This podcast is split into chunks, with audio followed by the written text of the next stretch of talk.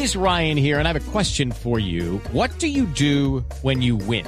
Like, are you a fist pumper? A woohooer, a hand clapper, a high fiver. I kind of like the high five, but if you want to hone in on those winning moves, check out Chumba Casino. At chumbacasino.com, choose from hundreds of social casino style games for your chance to redeem serious cash prizes. There are new game releases weekly, plus free daily bonuses. So don't wait. Start having the most fun ever at chumbacasino.com. No purchase necessary. BGW. Void were prohibited by law. See terms and conditions. 18 plus. Las nominaciones a las ocho y media para los premios Oscar y las estaremos contando, por supuesto, en arroba Blue Radio Co y arroba Soy Cine Fanático. Yo soy Luis Carlos Rueda con la información del cine. Ustedes que tengan un resto de domingo de película y nosotros nos vemos en el cine. Con Diego iría hasta el fin del mundo, pero con Maradona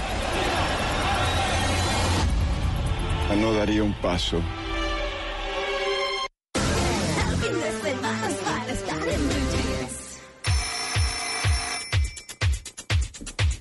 Diez en punto, llegan, oigan a mi tía al cierre de En Blue Jeans, en la sección que les permite a los oyentes que están cantando malas canciones, pues aclararles lo que verdaderamente dice la letra de la canción. Esta canción que ustedes oyen de fondo se llama How I Need You, de la banda alemana Bad Boys Blue.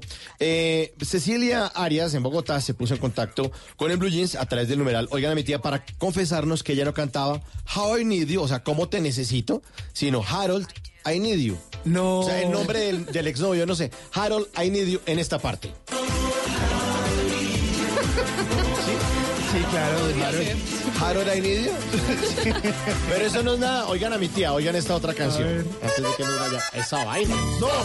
Sírvalo, sírvalo que ya va. Tú eres la reina de Diomedes Díaz. Al lado de Juancho Royce, un éxito de su álbum de título de amor del 93. Muy chévere esta canción. Dice, hay más altas que tú, eh, más puras que tú, hay más bellas que tú, pero tú eres la reina. Pues, sí, sí, eh, Ah, bueno. Pero eh, arroba Ángela ML31 en Twitter con el numeral Oigan a mi tía nos cuenta que su hermano no cantaba. Las hay con coronas de cristal, sino las hay como bolas de cristal en esta parte. Uy, pero está un poquito sordo. Sí, un poquito de sordo. Las hay Le encargamos que se lave los oídos en este domingo. amables. Y Eh, copitos, cualquier cosa. A Cecilia y Ángela, gracias por participar en Oigan a mi tía. Y ustedes pónganlas ahí con el numeral Oigan a mi tía en Twitter y aquí las compartimos con los demás oyentes. Muchísimas gracias por su sintonía. Hasta aquí en Blue Jeans. Malena, chao, feliz resto de domingo. Chao, don Simón. Chao, que les vaya bien. Gracias por todo. Manuel Pilar, muchas gracias. A ustedes, feliz fin de semana. A don Nelson Gómez, allá en el Control Master, a Alfredo Perdigón, muchas gracias. A la productora Paola Vega, muchas gracias. Gracias a usted, Mauricio. Sí, gracias. No, gracias. gracias. totales. Nos encontramos el próximo fin de semana en el Blue Jeans de Blue Radio. Chao.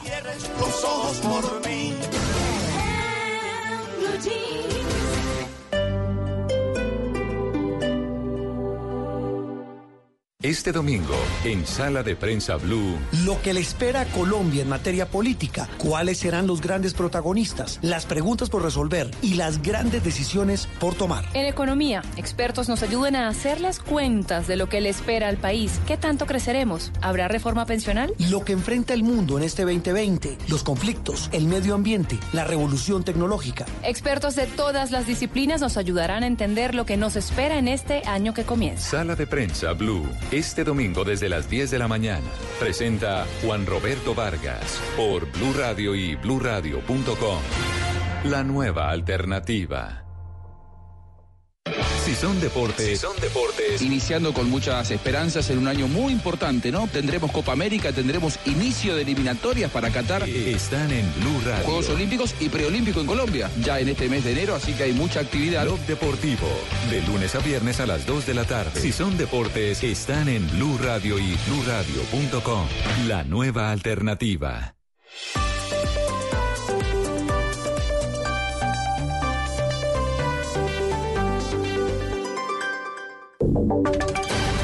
Voces y sonidos de Colombia y el mundo en Blue Radio y bluradio.com. Porque la verdad es de todos. 10, 4 minutos. Feliz mañana para todos. Momento de actualizar las noticias, de contarles la información más importante de lo que a esta hora está pasando en Colombia y el mundo. Las autoridades en el departamento del Cauca están investigando si las disidencias de las FARC están detrás del asesinato de dos indígenas, una mujer y su hijo, en zona rural de Caloto. Fabrit Cruz. El lugar donde fueron hallados los cuerpos impactados con arma de fuego opera la columna de Agoberto Ramos de las FARC, según inteligencia militar. Se trata de la vereda La Buitrera del municipio de Caloto al norte del departamento del Cauca, sector hasta donde llegaron expertos de investigación de la Fiscalía y de la policía para recoger mayor información del doble homicidio. Eso sí, no se descarta que detrás esté la disidencia de las FARC por el mensaje dejado al lado de las víctimas. Joaquín Castañeda, secretario de gobierno del municipio de Caloto ultimados con armas de fuego y aparecieron con unas carteleras al lado. No, pues ahí, solamente lo ven que por cobrar plata a nombre de nosotros. Hay disidencia de las FARC, pero pues no se establece qué grupo los que marcan el territorio porque pues hay presencia de grupos, ¿no? Las víctimas fueron identificadas como Amparo Guajia y su hijo Juan Pablo Odicue, de 43 y 18 años de edad, respectivamente. La deforestación eh, está acabando con la selva en el Catatumbo. La situación tiene encendidas las alarmas del IDEAM en 23 veredas del municipio, de municipios como Tibú, Sardinata y Teorama. Karen Rodríguez. Desde hace varios meses, la deforestación tiene encendidas las alarmas del IDEAM en la región del Catatumbo, donde los actores armados arrasan con la flora para sembrar plantaciones de cultivos ilícitos y fortalecer la extracción ilegal de carbón. Aunque no se tiene certeza de las hectáreas que hasta el momento han sido deforestadas, la entidad tiene concentradas sus alertas en 23 veredas de los municipios de Tibú, Teorama y Sardinata, que por su cercanía a la frontera con Venezuela se convierten en corredores estratégicos para la producción y el traslado de la En los últimos informes sobre esta problemática que cada tres meses emite el IDEAM, la selva del Catatumbo se convirtió en el núcleo más crítico por la tala indiscriminada de árboles, superando a departamentos como Caquetá, Putumayo y Guaviare, cuyos ecosistemas han estado atravesados históricamente por este tipo de deforestación. 10 de la mañana, 6 minutos. Para el partido de hoy entre Millonarios y América, la alcaldía va a implementar las tribunas mixtas en Oriental y Occidental. Camilo Cruz, ¿esta medida será que piensan extenderla al fútbol colombiano? Silvia, lo que han manifestado las autoridades distritales y particularmente desde el Instituto de Participación y Acción Comunal es que se va a estudiar el comportamiento de los hinchas durante los partidos de este torneo amistoso para saber si se podría implementar en los partidos principalmente de Millonarios y Santa Fe en el fútbol profesional colombiano. John Pardo, gerente de juventud del IDEPAC. Tenemos tribunas mixtas donde los equipos se, juntan en las tribunas, camisetas, eh, las dos camisetas en la, en la tribuna y salvo los espacios que son destinados para las barras, la barra local y la barra visitante, hablo de barras futboleras, eh, el, el, resto del estadio pues tiene un componente de tribuna mixta, como no ocurre en ninguna parte del mundo. Ha manifestado que el proceso ha sido complejo por la resistencia de los hinchas, sin embargo se está aprovechando estos espacios de torneos amistosos para llamar a la tolerancia de los aficionados y que se pueda disfrutar el fútbol en paz. Hablamos de noticias del mundo y del jefe del Pentágono, Mark Esper, quien ha dicho que el presidente Donald Trump aún está dispuesto a hablar con Irán, pero sin condiciones previas. María Camila, ¿qué más detalles se conocen de esto? Silvia, pues eh, mientras el presidente Donald Trump pedía a los líderes iraníes no matar a manifestantes, el secretario de Defensa, Mark Esper, aseguró que el mandatario estadounidense aún está abierto a hablar con Irán sin condiciones previas.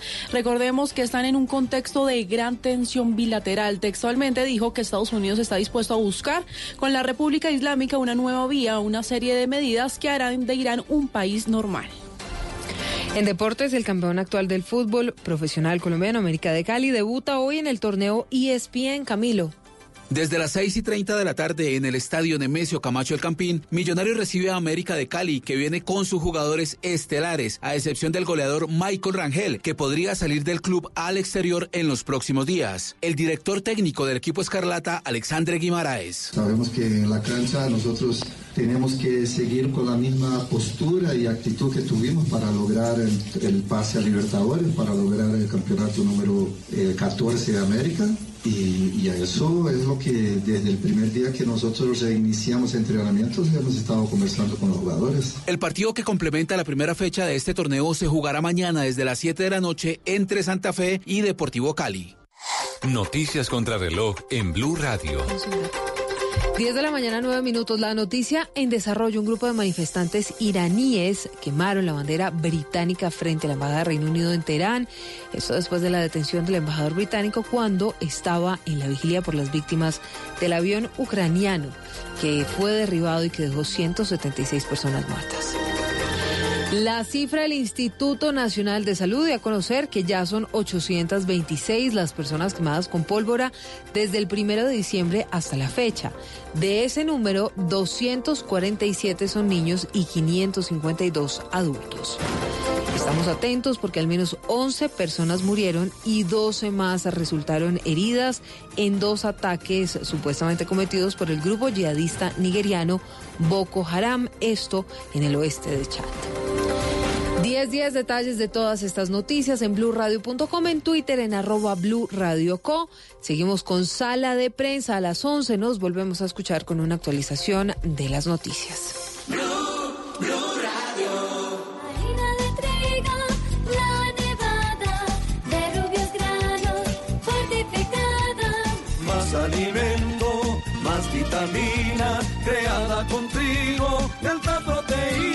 Alimento fortificado con vitaminas B1, B2, hierro, niacina y ácido fólico. Desde hace 40 años entregamos para Colombia la harina con los mejores estándares de calidad y rendimiento inigualables. Harina de trigo, la nevada. Trabajamos pensando en usted.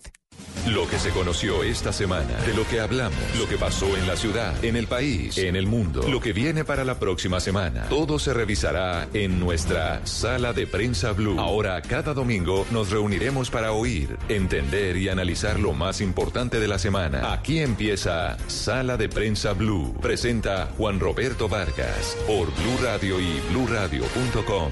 La nueva alternativa.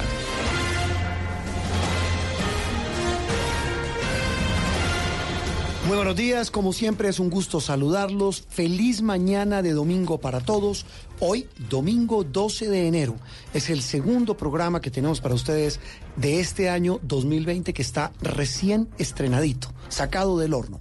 Ya mañana se supone, se supone que mañana, lunes, Dios mediante, el país y bueno, hasta algunos dicen que el mundo volverá otra vez a retomar el rumbo, en este caso Colombia, de las actividades eh, normales, laborales. Mucha gente ya habrá regresado de esta temporada de vacaciones. Como lo decíamos hace alguna semana, estamos acompañándolos a ustedes con el mayor de los gustos. Andreina, muy buenos días. En este retorno, después de estas largas vacaciones para muchos, de fin de 2019 y comienzo de 2020. Buenos días, Juan Roberto, y a los oyentes. Así es, bueno, comenzando este año con todo, además, eh, para algunos, pues para mí es el, el- el inicio de una década. Algunos eh, señalan que no es el inicio de una década, sino cuando se acaba 2020. Sí, esa es una discusión interesante. La vi el otro día. Además, varios medios internacionales le dedicaron eh, columnas, artículos, ensayos para discutir si la década se acaba. ¿Se acabó el 31 de diciembre que acabó de pasar? ¿O se acaba el 31 de diciembre del año que, Del que año estamos que- arrancando? Exacto, del año que estamos arrancando. Yo, Que es bisiesto. bueno, ¿no? yo no sé, yo soy un poquito cabalística, a mí ese número 2020 me gusta. Eh, es sonoro, al menos tiene, eh, tiene ritmo. Sí, sí, sí, sí, tiene, tiene, sí, tiene, tiene su eslogan, pues. no Tiene es, su es encanto. 2020, es 2020. Bueno, pues hoy, eh, ese 2020 del que habla Andreina, que es tan sonoro, que tiene como más eh, pinta de eslogan, pues nos sirve para hablar precisamente de lo que nos depara en este 2020, en este 2020. Eh, em, hablábamos hace ocho días, Andreina, haciendo una recapitulación de algunas de nuestras eh, mejores entrevistas del año pasado, pues algunos con, con algunos de esos personajes que nos ayudaron a nosotros y lo más importante, a nuestros oyentes, a entender lo que pasó y a entender ahora lo que viene. Un año que ha arrancado, Andreina, y queremos comenzar con ustedes los oyentes, hablando hoy en sala de prensa de un mundo que terminó el 2019 convulsionado y comenzó aún más en cuanto llevamos 12 días de este 2020, de este 2020, como, ya- como lo llama usted. Sí, comenzó convulsionado sobre todo en materia internacional. mucha tensión en Oriente Medio. Eh, a propósito pues de, la muerte del general Qasem Soleimani en, un, en medio de un operativo, un bombardeo que realizó los Estados Unidos en suelo iraquí. Y bueno, esto ha desatado todo tipo de, un nuevo capítulo en las tensiones que ya son viejas, ya las conocemos entre Irán y Estados Unidos.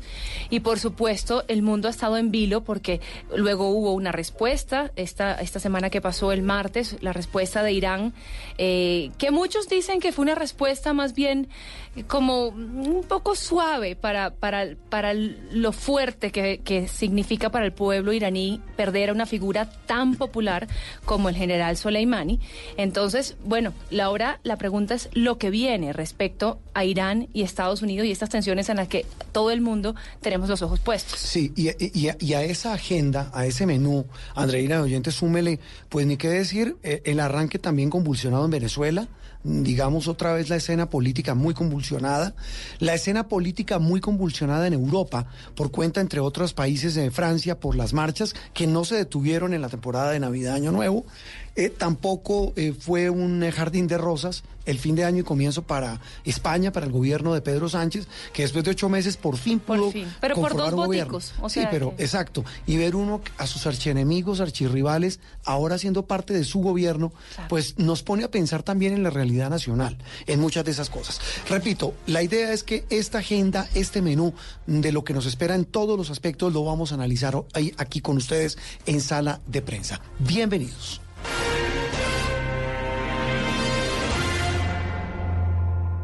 Estás escuchando Sala de Prensa Blue.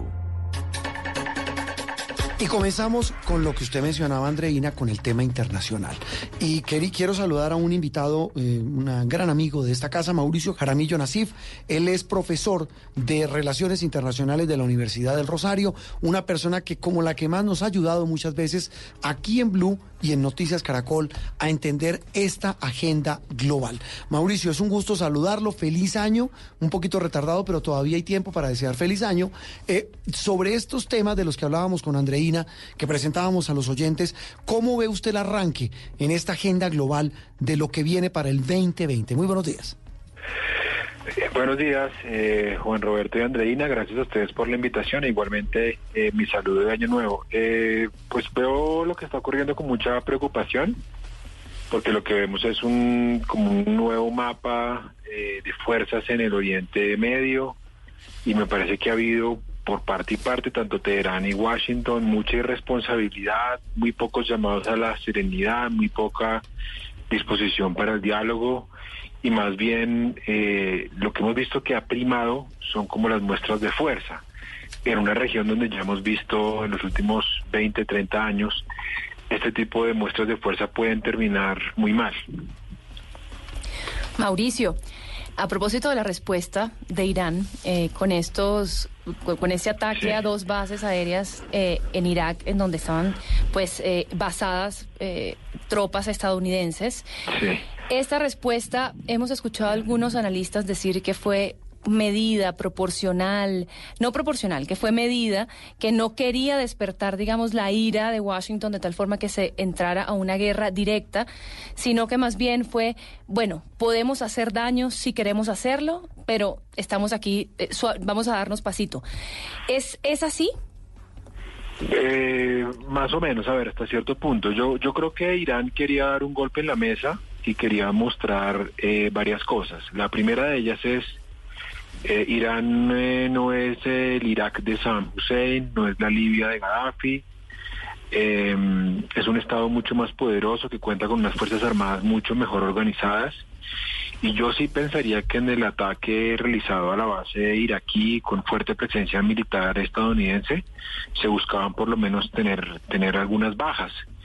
Eh, esas bajas no se produjeron porque hubo una respuesta rápida del sistema antimisil estadounidense y pues la base básicamente fue evacuada rápidamente, pero me parece que los iraníes sí querían darle un golpe duro, por lo menos a la moral de las tropas de Estados Unidos y querían demostrar eh, y aquí viene lo segundo, que Irán militarmente no solamente es fuerte porque sea capaz de llevar a cabo estas guerras de proximidad, guerras, digamos, en territorios terceros como Yemen, como Siria, como el Líbano, hasta cierto punto como Israel, sino que las fuerzas regulares iraníes pueden llevar a cabo una guerra en cualquier momento y pueden hacerlo bien.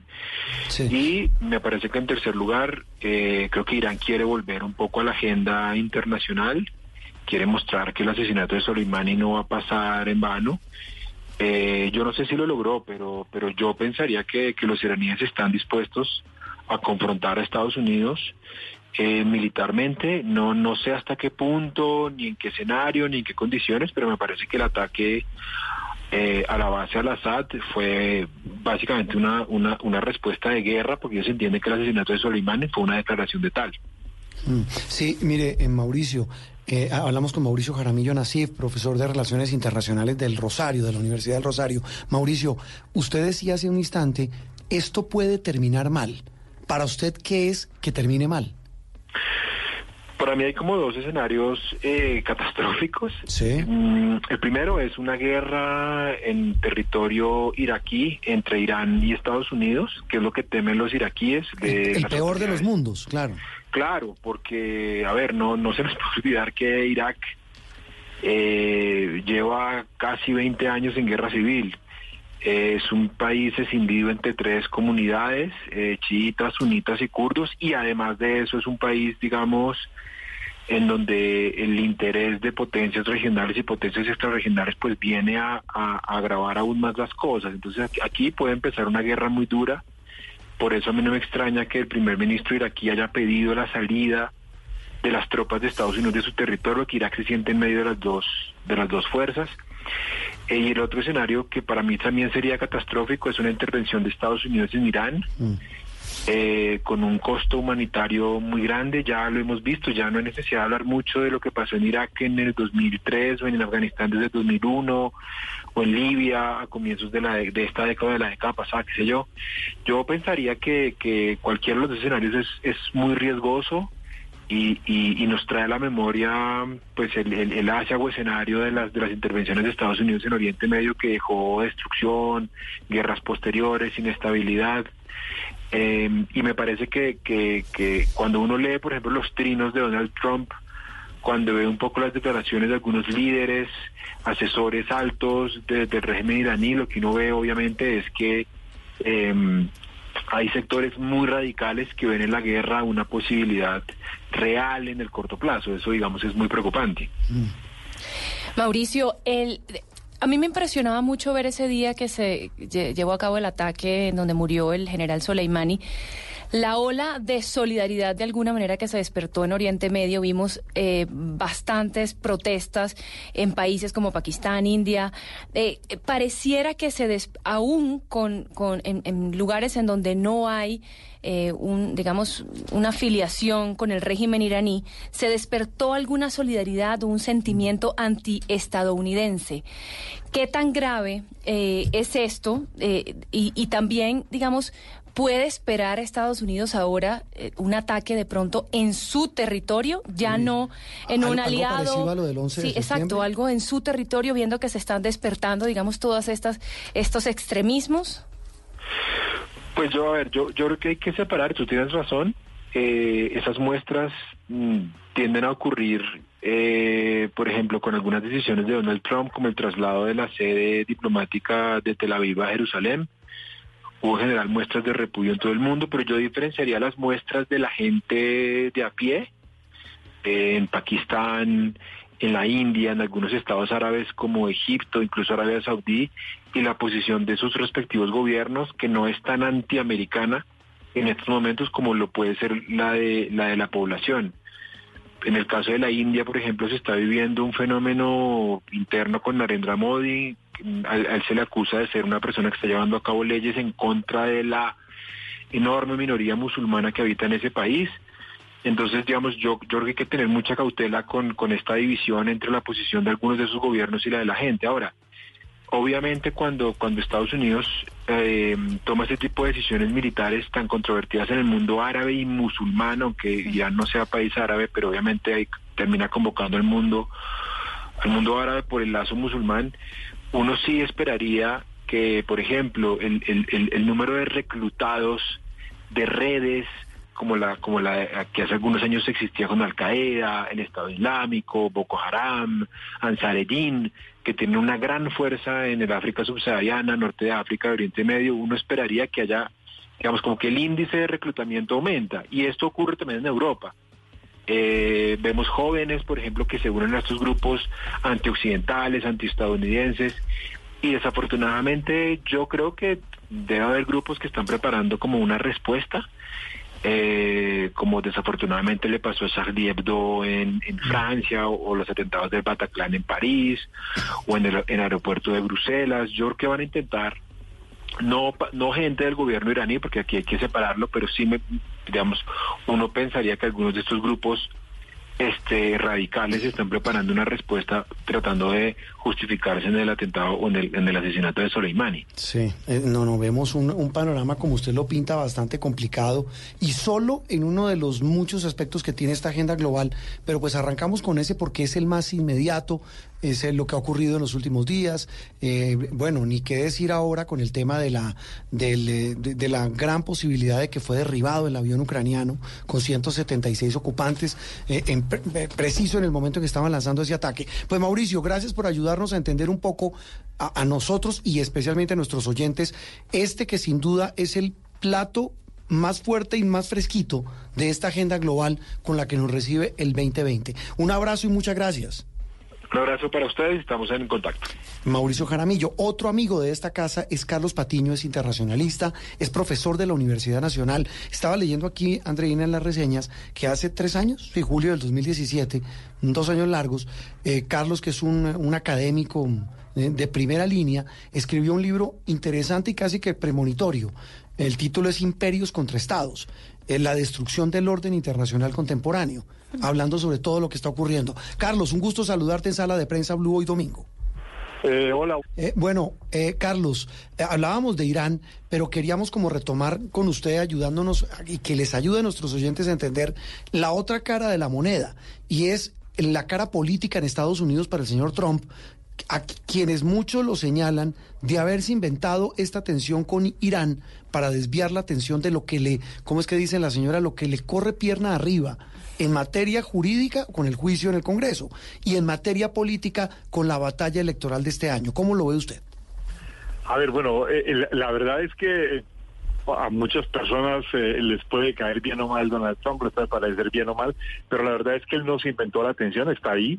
Eh, el otro, otro problema distinto es cómo lo maneja y si lo maneja con una especie de política exterior con estrategia o si es un asunto de intuición y decisiones personales, ese es otro problema completamente distinto, pero la atención está ahí y la atención con Irán eh, digamos, arranca fundamentalmente, tiene, cumple ahora prácticamente cuatro décadas arranca con la revolución iraní y a partir de ahí hay una tensión creciente y constante entre Irán y los Estados Unidos, eh, que arranca con su máximo momento eh, inicial en la revolución, que es la toma de la embajada de los Estados Unidos y los rehenes norteamericanos a manos de, los estudiantes revolucionarios de la Universidad de Teherán.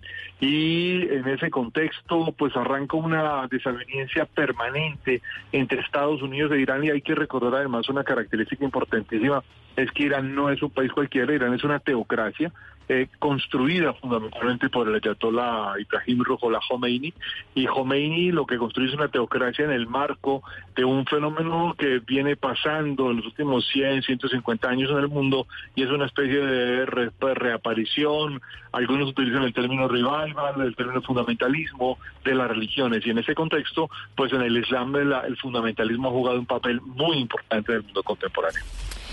Carlos, bueno, para hablar de otros temas que están aquí en el menú internacional de, este nuevo año, eh, sin duda, el año terminó con unas movilizaciones masivas en muchos países del mundo, incluido el nuestro, y se espera que el 2020 no sea diferente. Eh, vemos además populismos de derecha y de izquierda en los países, eh, vemos a una sociedad, mm, digamos, empoderada de cierta manera a través de la, de la comunicación con redes sociales, que también, pues, y, y también vemos a muchos gobiernos que están en serios problemas económicos, o sea, que, que, que, le tienen que hacer algunos ajustes fiscales que están revolviendo a las masas de alguna manera. ¿Cómo ve usted el tema de las marchas y qué países cree usted que van a estar más agitados este año? Pues eh, mire, lo de las marchas viene siendo, aquí hay dos cosas que son muy importantes. Hace poco en algunos medios eh, eh, alguien decía que era la primera generación que se movilizaba, no, no es la primera generación. En la América Latina hay una, digamos, una especie de, acción permanente, de movilizaciones, de protestas, pero también en Europa. Eh, y, de hecho, si uno lo mira históricamente, la protesta y la manifestación ha estado muy presente y se presentan fundamentalmente en las sociedades más democráticas, es donde las manifestaciones tienen una mayor, eh, digamos, ah, ah, tradición de estar presente de forma constante. Lo que estamos viendo ahora es algo que, que es nuevo y lo, nuevo tiene que ver con las redes sociales, que es la coordinación de las protestas y las manifestaciones a través de redes, de redes sociales, pero también a través de la aparición, de la emergencia de nuevos movimientos políticos con una agenda política mucho más amplia que la de los partidos políticos y que, eh, igual que ha pasado en otros momentos, desborda los mecanismos de la institucionalidad. Eh, es casi que estuviéramos viendo como una eh, un enfrentamiento que se da en ciertos momentos de la historia entre la disputa entre las redes sociales eh, en- ahora pues planteadas o identificadas como redes de comunicación, pero las redes que siempre han estado, siempre han existido intercambios y las jerarquías y las instituciones. Son momentos de crisis, son momentos claves en los que hay una disputa muy fuerte entre si las redes eh, sociales, más allá de los medios de comunicación, más allá del Twitter o del Facebook o más allá del, del Internet, eh, logran movilizar o cambiar o afectar las instituciones y las jerarquías o cómo las jerarquías, eh, y lo- en este caso los estados, logran reinstitucionalizarse. 2020 va a estar muy marcado por una agitación social muy fuerte. En el caso de Francia, ya vimos que el año volvió a arrancar tan fuerte como ha venido en el último año y medio. Eh, también empieza a darse una movilización muy fuerte en ciertas partes de Italia y e incluso algunos, eh, por ejemplo, conocedores de, Europa empiezan a, de conocedores muy en detalle, empiezan a plantear que eh, el- la, la crisis de la Unión Europea va a estar muy fomentada por estas redes de las sociedades que empiezan a tener, digamos, unas demandas muy fuertes y algunos incluso hablan de fragmentación ya de estados muy fuertes como Italia, que logró consolidarse desde 1861. De forma tal que este año va a estar muy agitado, aparentemente va a tener una movilización muy fuerte y eh, pues además eh, metido en una expectativa de aparición del terrorismo muy fuerte y esto va a suponer desafíos muy grandes a los estados. Atendiendo a lo que usted decía o atendiendo al título de su libro, en este caso uno podría titularlo en este 2020 con lo que usted nos dice, El imperio de la indignación y el imperio de las redes contra los estados. Básicamente va a ser eso. Y yo creo que no solo en Europa, sino en América Latina, en fin, en muchos países. Los estados y las instituciones estas en general. Epidemias eh, que, que van en contra de la institucionalidad y todo lo que ello representa, incluyéndonos a los medios, sin duda va a ser la gran característica. Carlos, un gusto saludarlo y muchas gracias por atendernos hoy domingo en Sala de Prensa Blue. Muchas gracias a ustedes, muy amables. Carlos Patiño, tuvimos a dos internacionalistas, pero mire qué es esto, Andreina. Viendo, bueno, lo que pasa en Oriente Medio es distinto, es un tema de tensión, conflicto, está revuelta la geopolítica, revueltos los intereses del señor Trump con sus líos internos, eh, reflejándolos afuera, casi todos los presidentes estadounidenses lo han hecho. Pues por algo le dicen a los policías del mundo eso, como Estados Unidos, que reflejan sus crisis hacia afuera. Y lo otro, el tema de la indignación. Sin duda, va a ser la consolidación. Eso que dice Carlos es clave. Muchos políticos, a muchos políticos les va a tocar adecuarse a esa indignación para sobrevivir políticamente. Y también dijo algo clave, es el tema de la fragmentación, posible Uy. fragmentación. Ya vimos que esta semana el Brexit fue aprobado Sí. y ya empieza el año de negociaciones entre el bloque europeo y, y Reino Unido para ver cómo va a ser esta nueva relación entre ambos. Pero esto digamos que abre la puerta para que Irlanda, eh, Irlanda del Norte, para que eh, Escocia también, eh, que tiene, digamos, y, por, y que digamos de Piensen España. en su futuro. Cataluña, Bueno. eh, País Vasco, tantos que tienen ese germen del independentismo, pues comiencen también a, a- a sentir que quieren tener su propia, pues manejar las riendas de su propio futuro. Con muchas preguntas, con mucha agitación y con muchas dudas e incertidumbres, arranca en el mundo este 2020. Una pausa y vamos a hablar en instantes de cómo arranca el año en Colombia en varios de sus más importantes aspectos.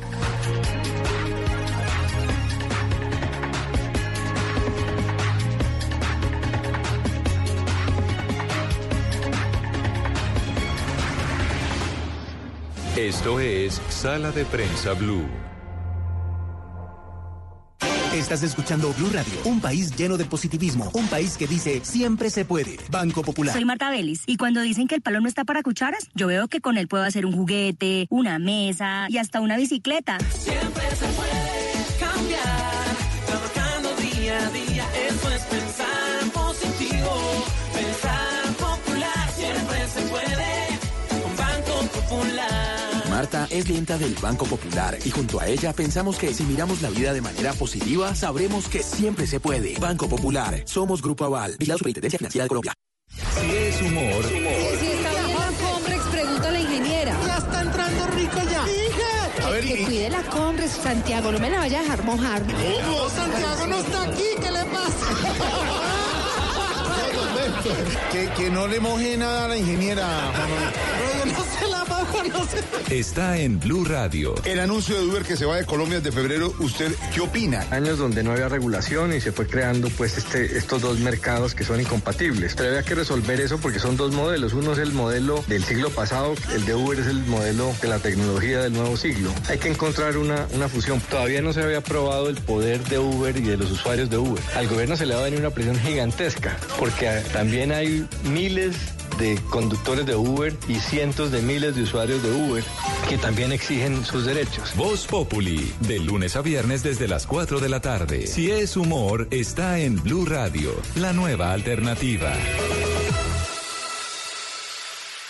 Estás escuchando Sala de Prensa Blue. Regresamos a Sala de Prensa Blue hoy domingo 12 de enero en medio... ¿A usted qué le ha pegado más, Andreina? ¿El frío de la madrugada en la no- o la noche o el sol durísimo? No, el sol Es me... que estos contrastes del el clima, hablo no solo de. Bogotá, sino de todo el país. El sol me da una alegría, una energía para Sí, levantarme pero en la mañana que no sí, se pero imagina. cuando usted lo tiene a treinta y pico de grados o en Bogotá, Lo que pasa es que me- como, como, como me la paso metido en, en el edificio de Nos la Caracol. pasamos, dice la canción. Exacto, nos la pasamos, entonces di- digamos que no, no se siente tanto el calor, pero el hecho de ver que está radiante el sol a mí me cambia el estado de ánimo. Sin embargo, la- las, el frío nocturno sí está, sí está fuerte. O sea, yo a mí me toca con, con tecito y calentador, al ladito el calentador, porque si no, no aguanto. como una con bolsita de agua caliente.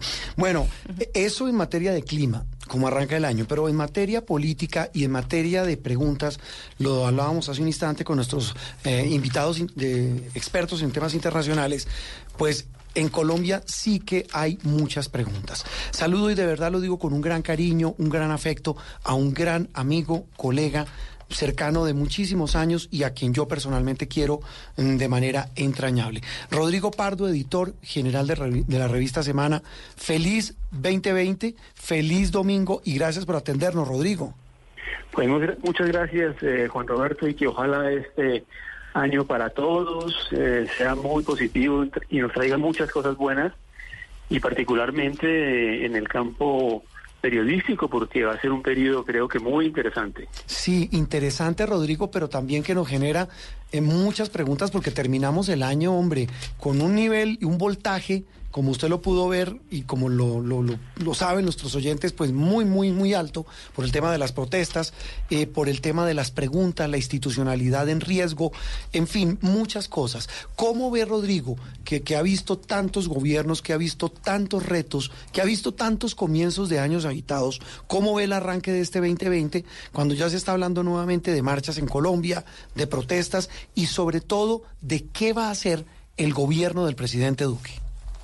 Pues eh, yo coincido, Juan Roberto, con lo que con lo que usted dice, con lo que usted insinúa, que por un lado se ve como un, eh, digamos, como un momento tranquilo en el sentido de que este año no va a haber elecciones, no hay proceso de paz, no hay ninguno de los grandes eventos que nos tuvieron ocupados en los últimos en los últimos años, pero sin embargo se percibe un ambiente mm, complejo, difícil, eh, se, percibe, yo diría que incluso nerviosismo, eh, incertidumbre. Entonces, entonces es un año en el que puede pasar cualquier cosa. Y si tenemos en cuenta que no solamente en Colombia están pasando cosas, sino en todo el continente y en todo el mundo, pues eh, no, no, no pinta un año tranquilo y un año fácilmente predecible. Creo que va a ser un año de muchos cambios y de muchas cosas. En esos cambios, usted, eh, por ejemplo, que ve eh, en, en lo que tiene que ver con la manera como el presidente Duque está llevando las riendas del barco. Y se lo pregunto porque lo veo en Revista Semana, lo vi en El Espectador, lo vi en El Tiempo, lo vi en prácticamente todos los medios en estas últimas semanas haciéndose esa pregunta. De la manera como el presidente juegue sus fichas, como lo escribió usted eh, y su equipo, el de Alejandro Santos y los demás en Semana, depende cómo mueva las fichas en lo que viene, sobre todo con el tema de las protestas, pues se verá lo que le, lo que pueda depararle este 2020. ¿Qué fichas cree que debe mover? No solamente en términos de mecánica política de cambiar el gabinete, sino en términos del manejo de, del- del- de los de las riendas de este país tan complicado como es Colombia. Yo creo que hay que hacer un gran esfuerzo, incluso colectivo, Juan Roberto, no solamente el gobierno por su lado y digamos los medios de comunicación por otro, por entender qué es lo que está pasando, porque a mí me parece que el año que terminó fue distinto a lo que hemos eh, vivido. Y entonces eh, asumir que las eh, respuestas que se le pueden dar son las mismas que se dieron en el pasado puede ser un error, inclusive asumir que lo que está pasando es lo mismo que ha pasado siempre me parece que también puede ser un error. Lo que esperábamos después del proceso de paz era un periodo de gran tranquilidad. El proceso de paz se llevó a cabo, la tranquilidad no llegó. Esperábamos eh, cambios en, en- en la política. Ha habido algunos cambios, en las elecciones de locales se presentaron algunos cambios, pero sería un error asumir que los cambios que se dieron en las elecciones de alcaldes y, y gobernadores van a ser exactamente idénticos a los que ocurren en las próximas elecciones, porque si algo hemos aprendido en Colombia es que cada elección tiene su propia identidad y su propia realidad. Eh, los partidos se comportan de distinta manera si los candidatos son para la alcaldía o si son para la presidencia o si son para el Congreso. Entonces, me parece que, que- es un momento en el que necesitamos, eh, Juan Roberto, y sobre todo nosotros los que estamos en los medios de comunicación con esa, con esa misión, eh, entender mejor qué es lo que está pasando. ¿Qué, ¿Qué diferencia a la Colombia que arranca este 2020 con la que arrancó años anteriores? Y la verdad es que hay, hay cambios muy grandes y de repente parte del problema es que no los hemos entendido bien. Usted en su en, en ese lente, Rodrigo, en esa óptica, porque es que usted ha estado en los dos lados del vidrio, mucho más en el lado periodístico, pero fue canciller, conoce esos vericuetos del poder, conoce este estado como el que más. Eh, ¿Cómo logra uno entender a esta sociedad? Y hablo como medios. Su, su- su experiencia, ¿qué le dice? Pues Juan Roberto, yo creo que tenemos que desprendernos de prejuicios y de, y de, de ideas, digamos, que fueron válidas en otros momentos.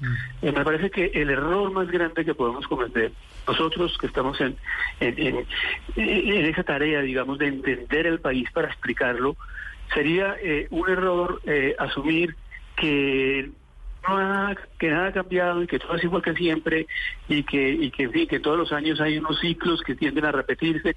No, yo creo que hay que estar abiertos a que a que las cosas están cambiando. Este este año que terminó, sin duda alguna nos trajo nos trajo realidades diferentes en lo político, en el resultado de las de las últimas elecciones, de las elecciones locales muchos cambios y, y uno mira las encuestas y la gente está incluso participando eh, un poco un poco más fácilmente un poco más. Yo creo que yo creo que sí hay una mayor como le dijera eh, Juan Roberto una mayor vibración de, la, de, de- los colombianos de la realidad del país. Yo creo que sí hay una posibilidad, digamos, de que la- la- las tendencias normales, eh, muy tranquilas y muy quietas de Colombia estén cambiando, para bien o para mal. Eso no significa que sea bueno y que sea malo, depende de cómo lo manejamos y para cómo lo manejemos dependerá también de cómo lo entendamos y ahí donde nosotros jugamos un papel importante los medios de comunicación. Rodrigo, yo quiero retomar un poco la pregunta de Juan Roberto respecto al gobierno del, preside- del presidente Duque. Eh, digamos que el 2019 dejó, terminó como dejando una sensación de que el gobierno nacional llegaba tarde a muchos temas. Eh, vimos, pues, eh, con los convocantes del paro, tanto tiempo después se sentó a hablar con ellos. Ahora vemos el- lo que está sucediendo en, en Bojayá, pues desde agosto se estaban dando las alertas tempranas. Desde agosto llevan cinco años, más, Bueno. desde la masacre. Exacto. En- eh, eh, digamos que hay, hay una sensación generalizada de que el gobierno está llegando tarde a temas eh, neurálgicos para el país. ¿Cree usted que que cómo pinta esto para 2020, si el gobierno eh, realmente está dando un viraje, ah, ya después de haber tenido un primer año muy duro, que es un año sui generis, como también lo Sin vi. luna de miel, como lo dice Semana. Como lo dice Semana, exacto, sin la luna de miel acostumbrada de cada primer año de un gobierno. Sí, yo, yo creo que efectivamente el, eh, el gobierno y el presidente han sido un poco desconcertantes en el sentido de que no han respondido rápidamente ni efectivamente a, lo- a los eh, a, lo, a lo que han tenido que, que enfrentar. Ha sido ha sido un gobierno que todavía un año y medio después, a- aproximándonos a dos años de las, de las elecciones, todavía no lo entendemos bien, todavía no tenemos una, una eh, imagen muy precisa de para dónde va y de dónde están sus mayores eh, eh, errores y también sus, sus mayores logros.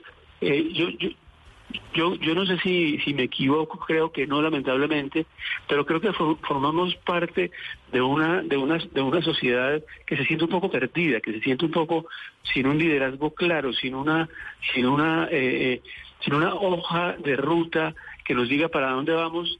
Y finalmente eso es lo que los países tienen que hacer, tienen que decidir por qué camino van a coger y jugársela.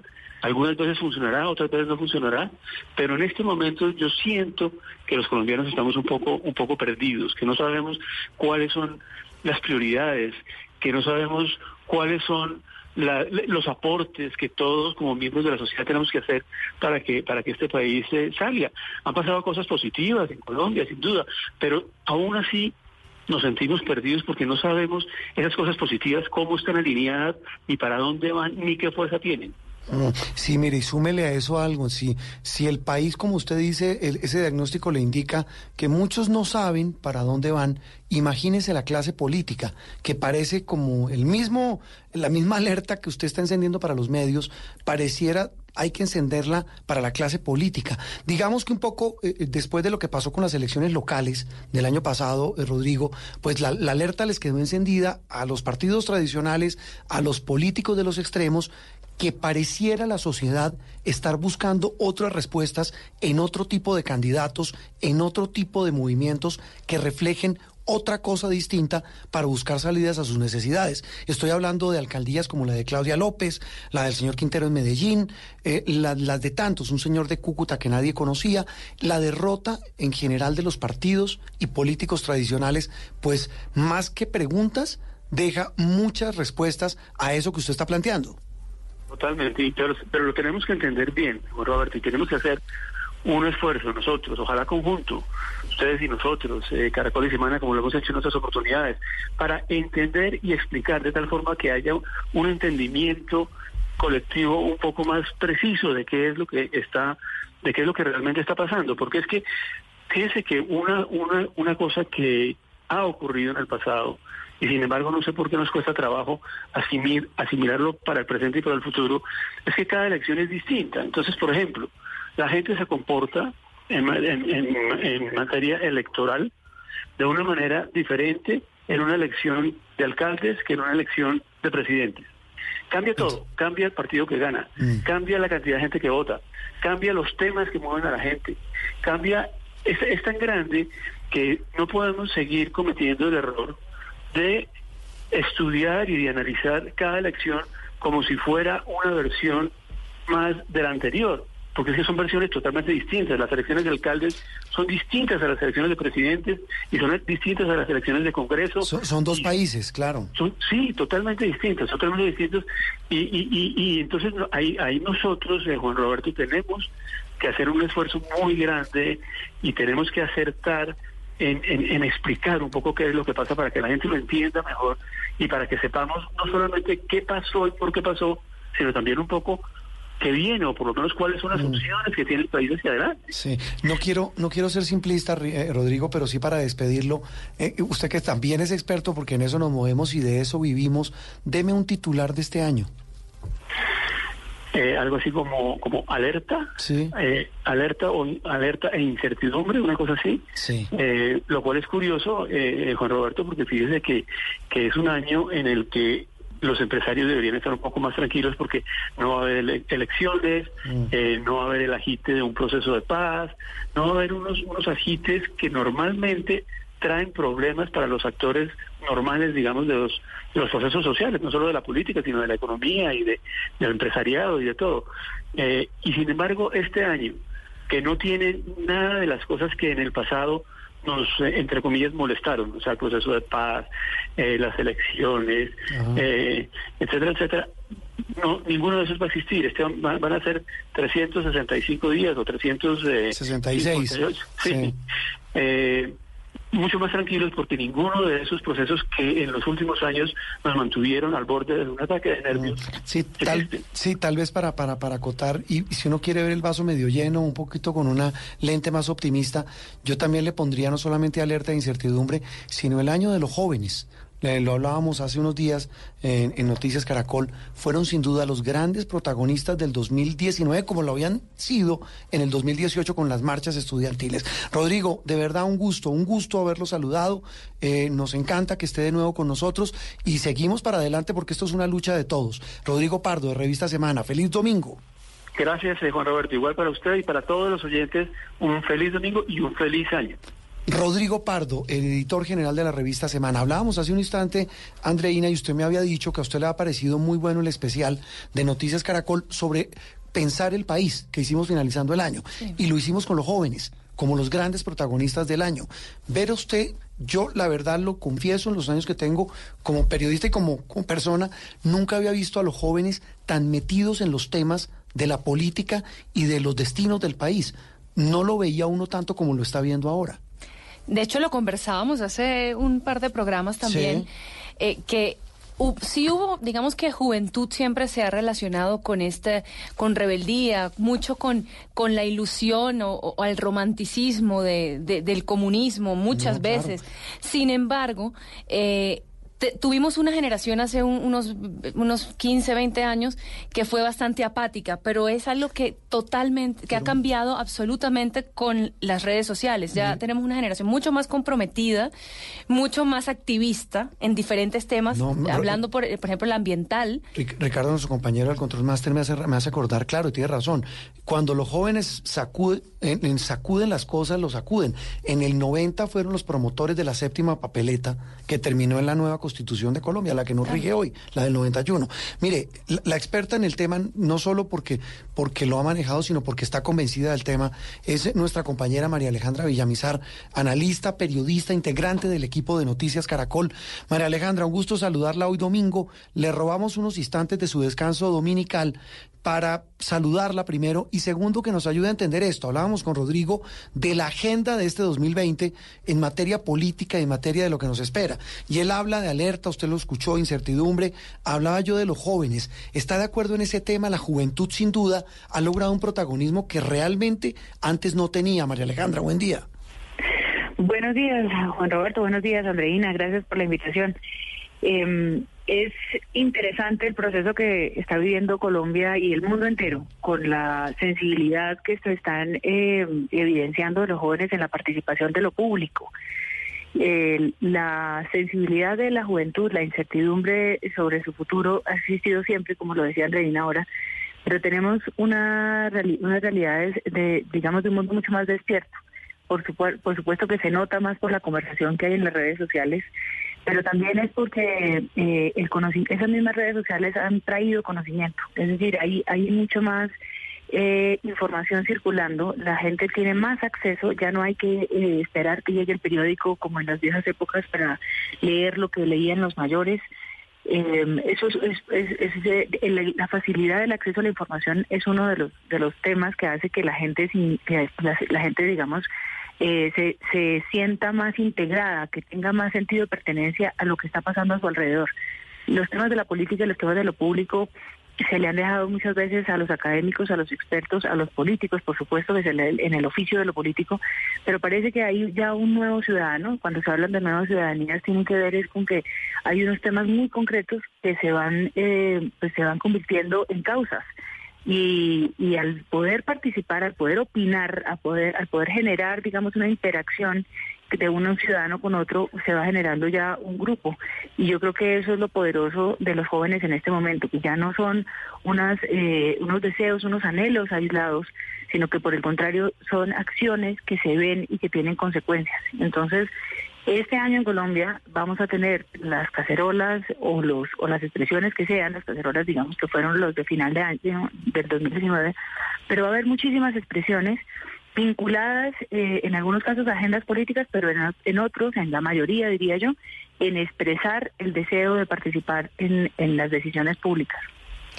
María Alejandra, eh, y una de esas banderas que, que los jóvenes han levantado es el tema pues ambiental, climático y que eso se va a estrellar de, de, alguna forma en este 2020 con un tema que el gobierno tiene con toda razón como prioridad y es el tema de, de, de los cultivos de coca, de disminuir las extensiones, las hectáreas sembradas de coca que sabemos que están en este momento pues disparadas según Naciones Unidas, 169 mil eh, hectáreas eh, tiene nuestro país.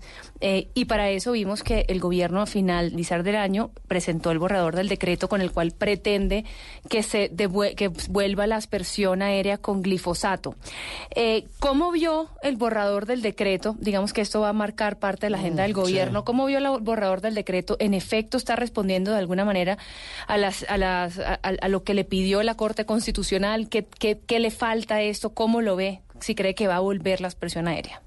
Eh, el debate sobre el medio ambiente, pues si es global, va a significar un va a significar un gran esfuerzo por parte de los gobernantes para poder poner el punto medio entre la ejecución de la política pública, las decisiones que hay que tomar efectivamente para, en este caso, ya hablamos específicamente de los, de los cultivos ilícitos, pero en este caso para detener el, el, incremento del consumo de, de, la producción de coca, pero también eh, en lo que se ha convertido ya en una en un arraigo mm, muy muy fuerte y es el arraigo, digamos, al planeta. Eh, el momento del calentamiento global nos está convocando a todas a todas las generaciones a, una alerta sobre de, todo lo que conduzca a salvar el planeta, con lo cual no es fácil para ningún gobernante hoy día tomar una decisión que pueda satisfacer a todos los sectores alrededor de esto. Hay eh, ambientalistas que por supuesto en algunos casos se interpretan como extremos, pero hay una hay una verdadera pelea, digamos, legítima totalmente por salvar eh, sobre todo los ecosistemas como los que tiene Colombia, que son ecosistemas muy muy eh, apreciados por el mundo entero. ¿Y qué va a pasar con los cultivos ilícitos? Pues eh, va a ser uno de los puntos eh, de mayor confrontación entre el movimiento social, el movimiento que, que, ha acompañado además el paro, pero que se le conoce como ampliamente como el movimiento social que tiene que ver con las comunidades indígenas, con las comunidades campesinas, con todos los territorios que están afectados por los cultivos de uso ilícito y la política pública. ¿Por qué la política pública vuelve a la Básicamente porque tenemos una agenda que de alguna forma no ha podido ser creativa en en, función de, de, tener esos cultivos de una manera distinta. Teníamos una política que se había adaptado a través del acuerdo de paz que implicaba en que las familias se comprometieran a hacer una erradicación voluntaria y hemos echado para atrás esa política pública. Este gobierno considera que esa política justamente fue la que permitió que los cultivos eh, se crecieran y ahora vamos a volver a la aspersión. Es una aspersión que está decidida, el decreto eh, yo creo que sí cumple con, con los parámetros de la Corte eh, porque son límites muy, muy casi que borrosos, ¿no? Son los límites impesibles entre lo que es no proteger, no afectar, perdón, a las comunidades en los territorios y poder asperjar. Me parece que es muy, muy complicado poder limitar eso. Entonces va a haber una conflictividad social en esas, en esas zonas muy, muy movidas en el año 94-95 ya los que teníamos cierta edad nos acordamos de lo que nos tocó cubrir en las marchas cocaleras. Estábamos chiquitos, usted y yo, nos tocó eh, la... Bueno, nos pero ya estábamos trabajando. Sí, mire, nos tocó la, mire, nos tocaron las marchas de, usted me recuerda, Putumayo, Caquetá, la de Caquetá fue fuertísima, ese paro campesino. Es decir, e, e, ese tema va, va a ser otro ingrediente en ese cóctel tan complejo del que hablaba Rodrigo, de, de, la, de, de los conflictos sociales y de, de las protestas que puede haber en este año que está arrancando. María Alejandra, nos vemos y nos oímos, Dios mediante, en esta semana que viene. Bueno, claro que sí, Juan Roberto. Un abrazo. Feliz domingo. Algunos de los temas nos quedaron por fuera muchísimos. Viene la reforma política, las dudas sobre la reforma a la justicia, lo que viene para las cortes. En fin, en instantes vamos a seguir tratando, Andreina, de desmenuzar con nuestros oyentes y con nuestros invitados lo que viene en ese menú, en esa agenda de temas para este año 2020. Nos falta la economía, nos falta la justicia y entre otros temas como la tecnología, que ese es clave. Y el cambio climático. Ah, bueno, y el tema ambiental, que sin duda es fundamental en la agenda de Colombia y el mundo. Una pausa y regresamos en instantes en Sala de Prensa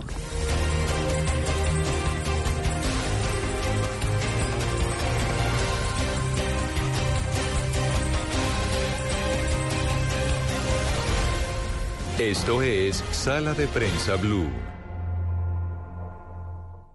No te pierdas este domingo 12 de enero el gran duelo español Real Madrid versus Atlético de Madrid, un encuentro que definirá el campeón de la Supercopa de España. Vívelo en exclusiva por DirecTV Sports a la una de la tarde, canales 610 y 1610. Si es tecnología, En el centro de convenciones de Las Vegas, en Nevada, nos encontramos en el Consumer Electronic Show, está en Blue Radio. un concept car inspirado en la película Avatar, que está inspirado en la naturaleza y que puede crear una conexión con el conductor. La nube, de lunes a viernes a las 7.30 de la noche. Si es tecnología, está en Blue Radio. La nueva alternativa. Esta es Blue Radio. En Bogotá, 89.9 FM. En Medellín, 97.9 FM. En Cali, 91.5 FM. En Barranquilla, 100.1 FM. En Cartagena, 1090 AM. En Bucaramanga, 960 AM. En Tunja, 103.1 FM. En Villavicencio, 96.3 FM. En Armenia y el norte del Valle, 94.1 FM. En norte de Santander, 97.7 FM. En Neiva, 103.1 FM. Y en Córdoba, 96.0 FM. También en bluradio.com. En Facebook, Blue Radio Colombia. A través de Twitter en arroba Blue Co. Y en la señal de TDT.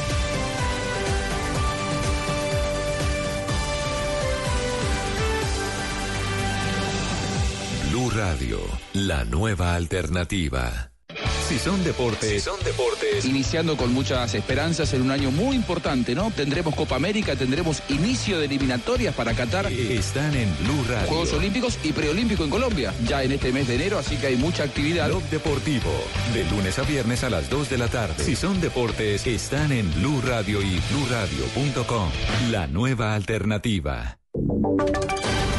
Voces y sonidos de Colombia y el mundo en Blue Radio y bluradio.com, porque la verdad es de todos. 11 de la mañana, un minuto, momento de actualizar las noticias, de contarles la información más importante de lo que pasa esta hora en Colombia y el mundo. Mucha atención porque las autoridades frustraron un atentado contra el jefe del partido político FARC, Rodrigo Londoño Timochenko. Según las primeras informaciones, este ataque habría sido ordenado por alias El Paisa, quien hace parte de las disidencias de las FARC junto con alias Romaña, también con Jesús Santrich e incluso Iván Márquez. Esta información es una información en desarrollo y en minutos desde Manizales, el director de la policía, el general Ateortúa, va a estar entregando detalles sobre esta información que se conoce a las 11 de la mañana un minuto y que tiene que ver con un atentado contra Timochenko, jefe del partido político de la FARC, jefe de la exguerrilla de las FARC, un atentado que, insistimos, habría sido ordenado por alias El País, a quien se salió de la implementación de los acuerdos de paz para seguir delinquiendo. En otras noticias, los miembros de la comunidad indígena Yucpa, que vivían en la frontera, fueron amenazados por grupos irregulares que operan en esa zona. Tuvieron que regresar a Venezuela tras una serie de hechos violentos. Paola Tarazona, allí en Cúcuta. Tras confirmarse en semanas anteriores por parte de las autoridades que los indígenas de la tribu Yucpa provenientes de Venezuela y habitantes de la frontera eran usados para delinquir por grupos armados de la zona limítrofe, fueron blanco de ataques y amenazas que los hicieron retirar en su mayoría del lugar donde residen en la frontera entre Cúcuta y Ureña, en la zona del Escobal. Así lo confirman los residentes del sector. Después de hechos violentos que, que ocurrieron en el sector donde ellos están ubicados, eh, les tocó irse porque eh, atentaban hasta con la vida de ellos y eso, entonces les tocó salir. Los habitantes esperan que las autoridades puedan retirar los cambuches construidos en la zona, pues aseguran que la presencia de esta población en el sector representa un riesgo para la seguridad. También solicitan que los pocos indígenas que quedan puedan ser reubicados. Por otro lado, esta semana iniciará el proceso para la construcción del metrocable en San Cristóbal y Usme. Lo anunció la alcaldesa Claudia López. ¿Qué más dijo Camilo? Lo dijo por medio de su cuenta de Twitter Silvia, asegurando que esta semana tendrá una reunión con el IDU para revisar el estudio, el estado de los estudios y la financiación del proyecto que había sido estructurado en la administración de Gustavo Petro y que no tuvo continuidad en la alcaldía de Enrique Peñalosa. La alcaldesa hizo este anuncio en respuesta a una solicitud que también por Twitter le hizo el ex concejal Morris pidiendo que sacara adelante el proyecto necesario para la movilidad de la ciudad. La alcaldesa aseguró que invitará a los integrantes de la Colombia Humana para contarle lo que piensa realizar con este proyecto y que vayan a estas localidades a darle inicio a este cable que, como lo dijo Claudia López, ya no llegaría solamente a San Cristóbal, sino también a Usme.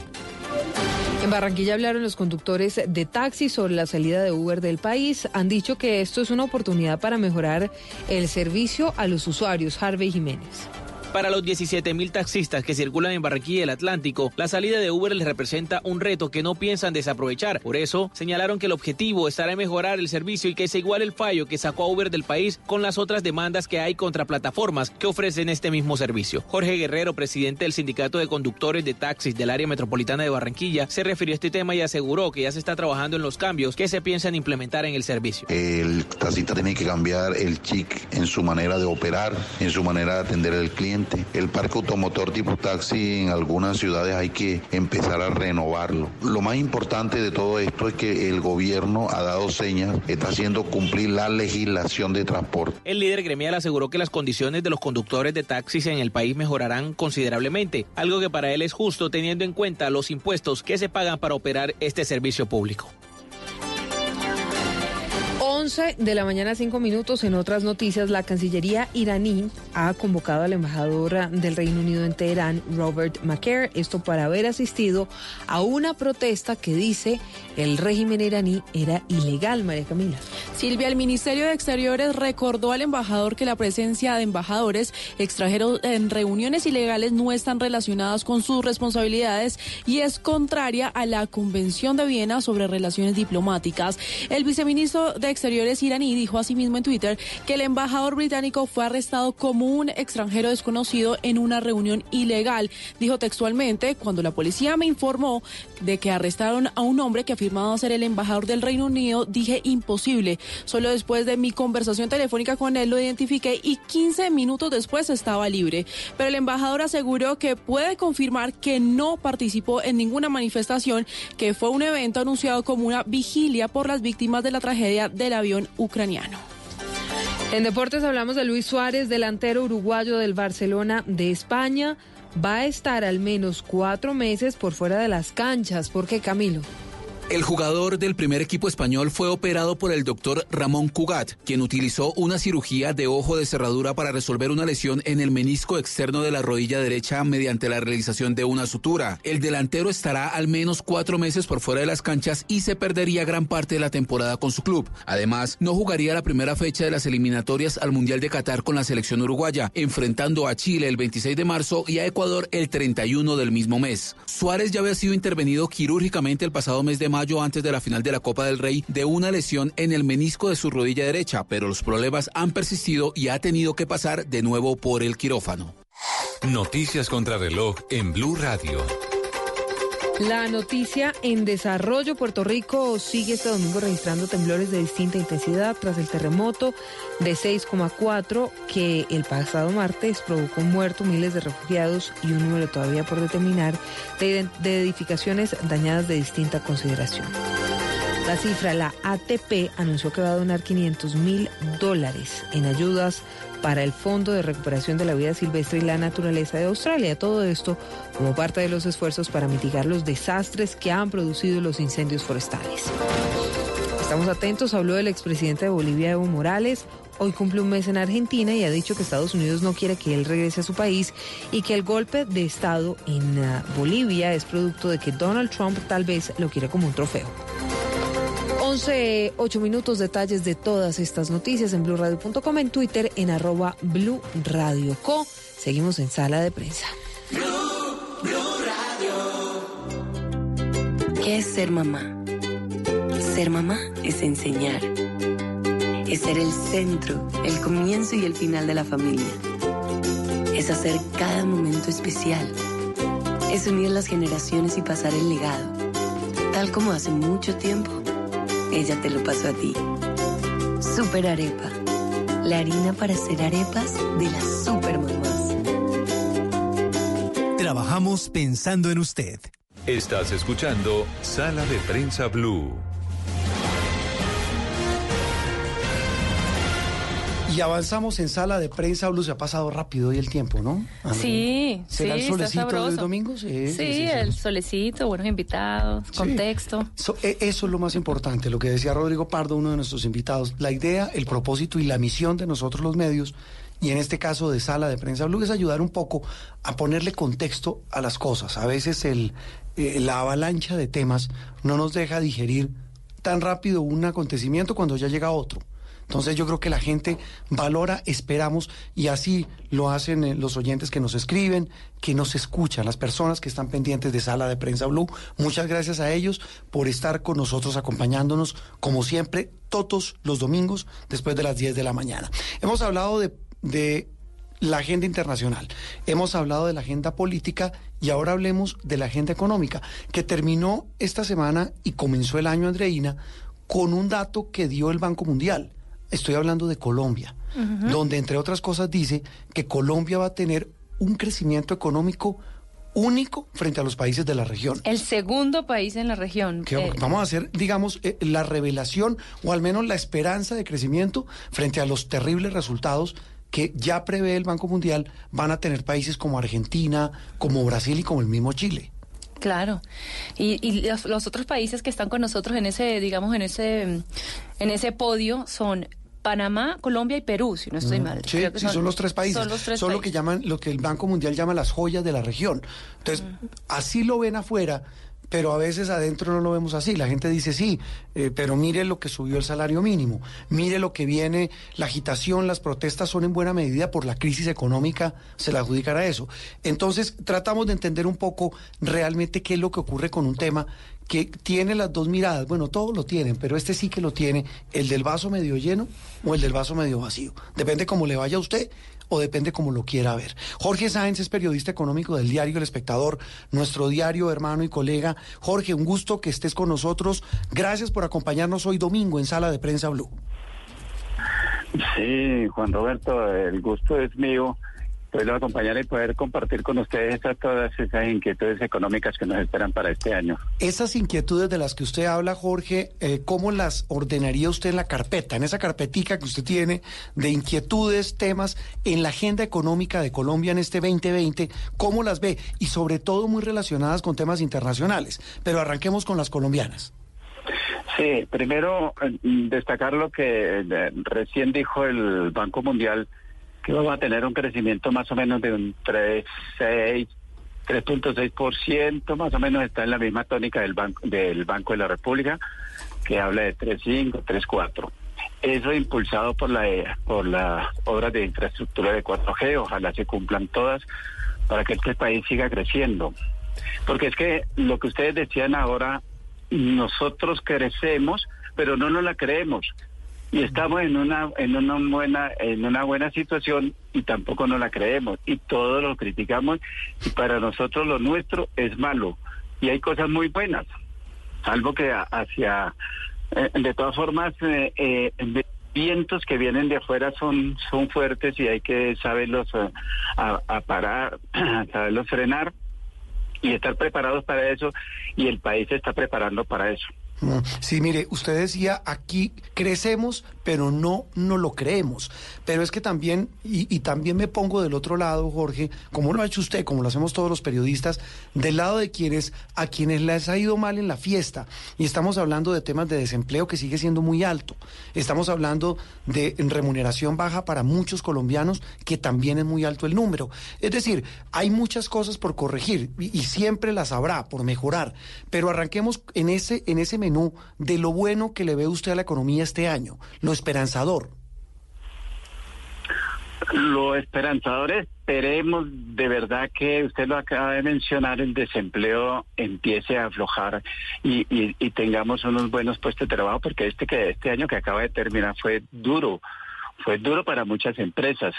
Entonces esperemos que esas eh, eh, bondades que eh, aprobamos, aprobado, aprobó el gobierno, le da el gobierno a las empresas en el, en la ley de crecimiento, se vean reflejadas en ese, en ese mejor formas de empleo con buenos salarios que eso es lo que esperamos y, y, y, para evitar precisamente ese descontento general que estamos viendo en toda la región y que ya nos ha pegado a nosotros y que vemos eh, que esa puede ser una oportunidad para cambiar ciertas estructuras económicas del país.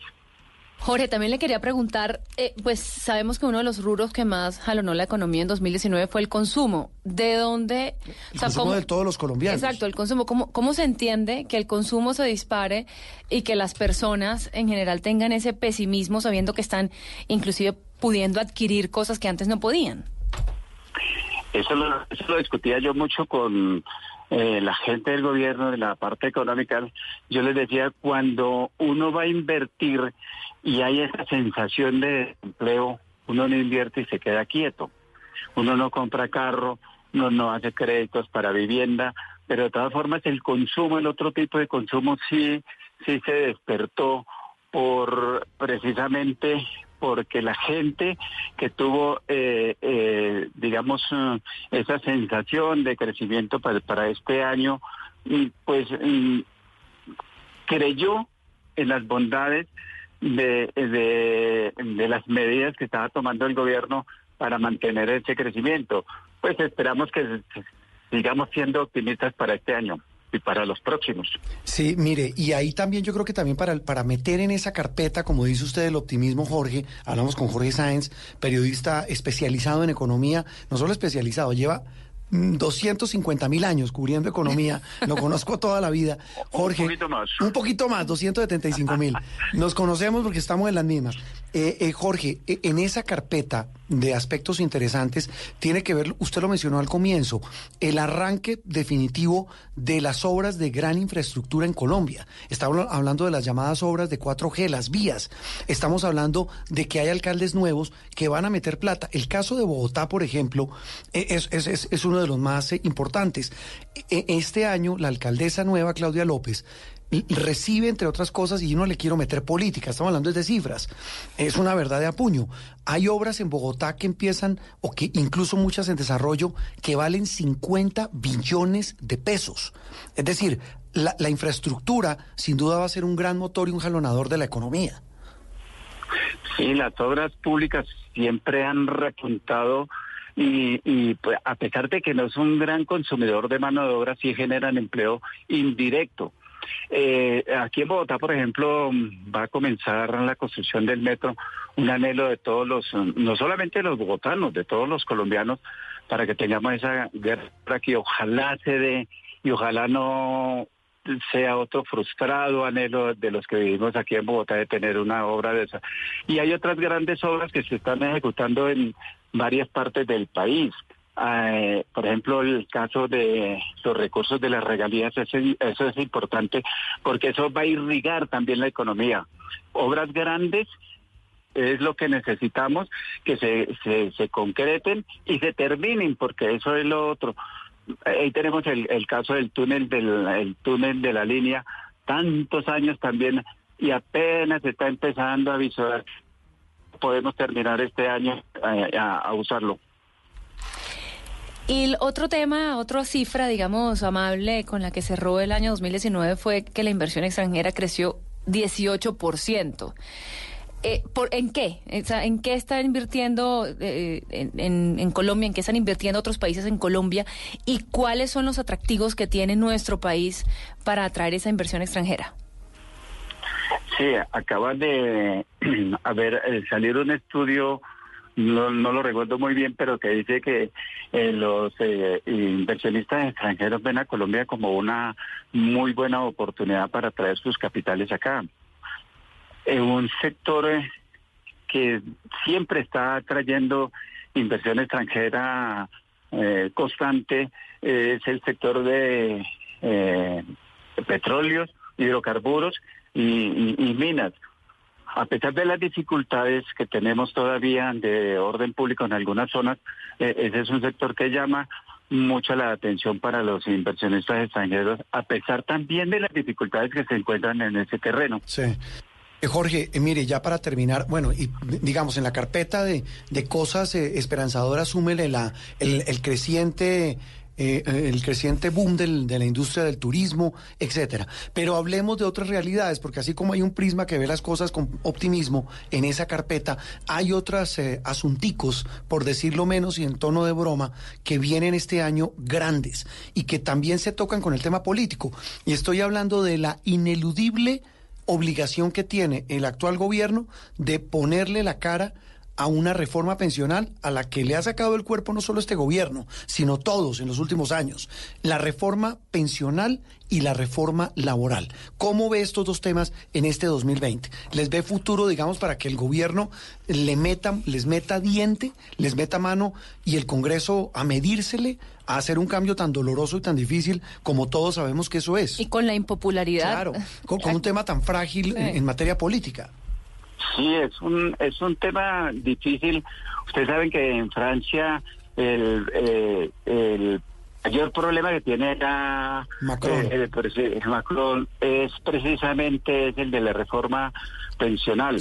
No, los gobiernos, como usted lo acaba de decir, siempre le han sacado el cuerpo a la reforma pensional, pues la laboral va como pegada a la, a la pensional. Pero lo que más afecta a, a los colombiano o, más preocupa a los colombianos es la pensional, porque son muy poquitos los que vamos a lograr por allá tener esos beneficios. Claro. Entonces, eh, eh, el gobierno no sé cómo se va a casar o cómo va a presentar una reforma pensional si no le va a, a poner cuidado a la edad ni a las semanas de cotización eso no, se entiende, ¿no? Porque es ineludible que tenga que tocar.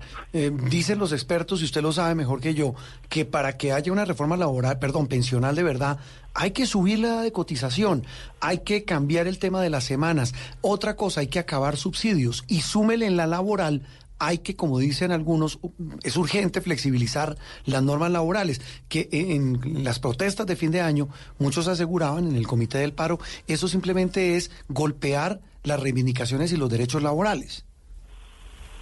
Sí, unos derechos que han sido diezmados de verdad por algunos gobiernos, pero lo de la lo de la pensional sí mm, es ineludible que el gobierno tenga que pensar en elevar la pensión porque las economías son dinámicas y, tiene que hacerse y tiene que correrse hacia allá, no es que se quiera, no se quiera, o que el gobierno lo diga o no lo diga. Mm. Lo mismo lo de las semanas cotizadas.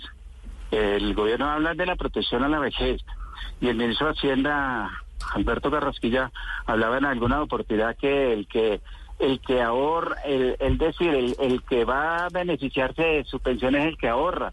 Pues eso no tiene sentido y no tendría sentido tampoco el, la operación de los fondos, de los fondos y de la misma pensiones, porque si, si usted tiene esa capacidad de ahorro, pues para qué va a estar pensando en algunos fondos de pensiones. Claro, y, y, y, si, y si quiere ahorrar tiene que hacerlo por más tiempo, y eso implica tener que hacerlo por más años. Es lo que creería uno, en términos matemáticos. Pues Jorge, e-, esa carpeta, esa agendita, como dice usted, pues tiene muchísimos temas en materia económica que nos dejan muchos pendientes y muchas, muchas, muchas preguntas que seguramente con el paso de los días pues esperamos tengan respuesta. Jorge, un gusto saludarte y gracias por estar con nosotros en Sala de Prensa Blue. Lo mismo, Juan Roberto, que esté muy bien. Jorge Sáenz, periodista económico del diario El Espectador, hablando del otro gran tema, Andreina, el tema de la economía. Y eso que no tocamos, dejo simplemente los temas abiertos. Eh, nos falta ver los efectos internacionales de la, de la tensión de Irán con Estados Unidos, ahí el tema es petróleo, el tema de la guerra que no tiene conclusión comercial entre China y Estados Unidos. Parece que ya se vio una mm, lucecita. Sí, eh, los efectos que pueda tener el Brexit que usted mencionaba, en fin, porque en este mundo todo está interconectado, todo nos toca. Mm. Esto es lo que tiene o lo que nos espera en materia económica. Estamos en Sala de Prensa Blue. Estás escuchando Sala de Prensa Blue.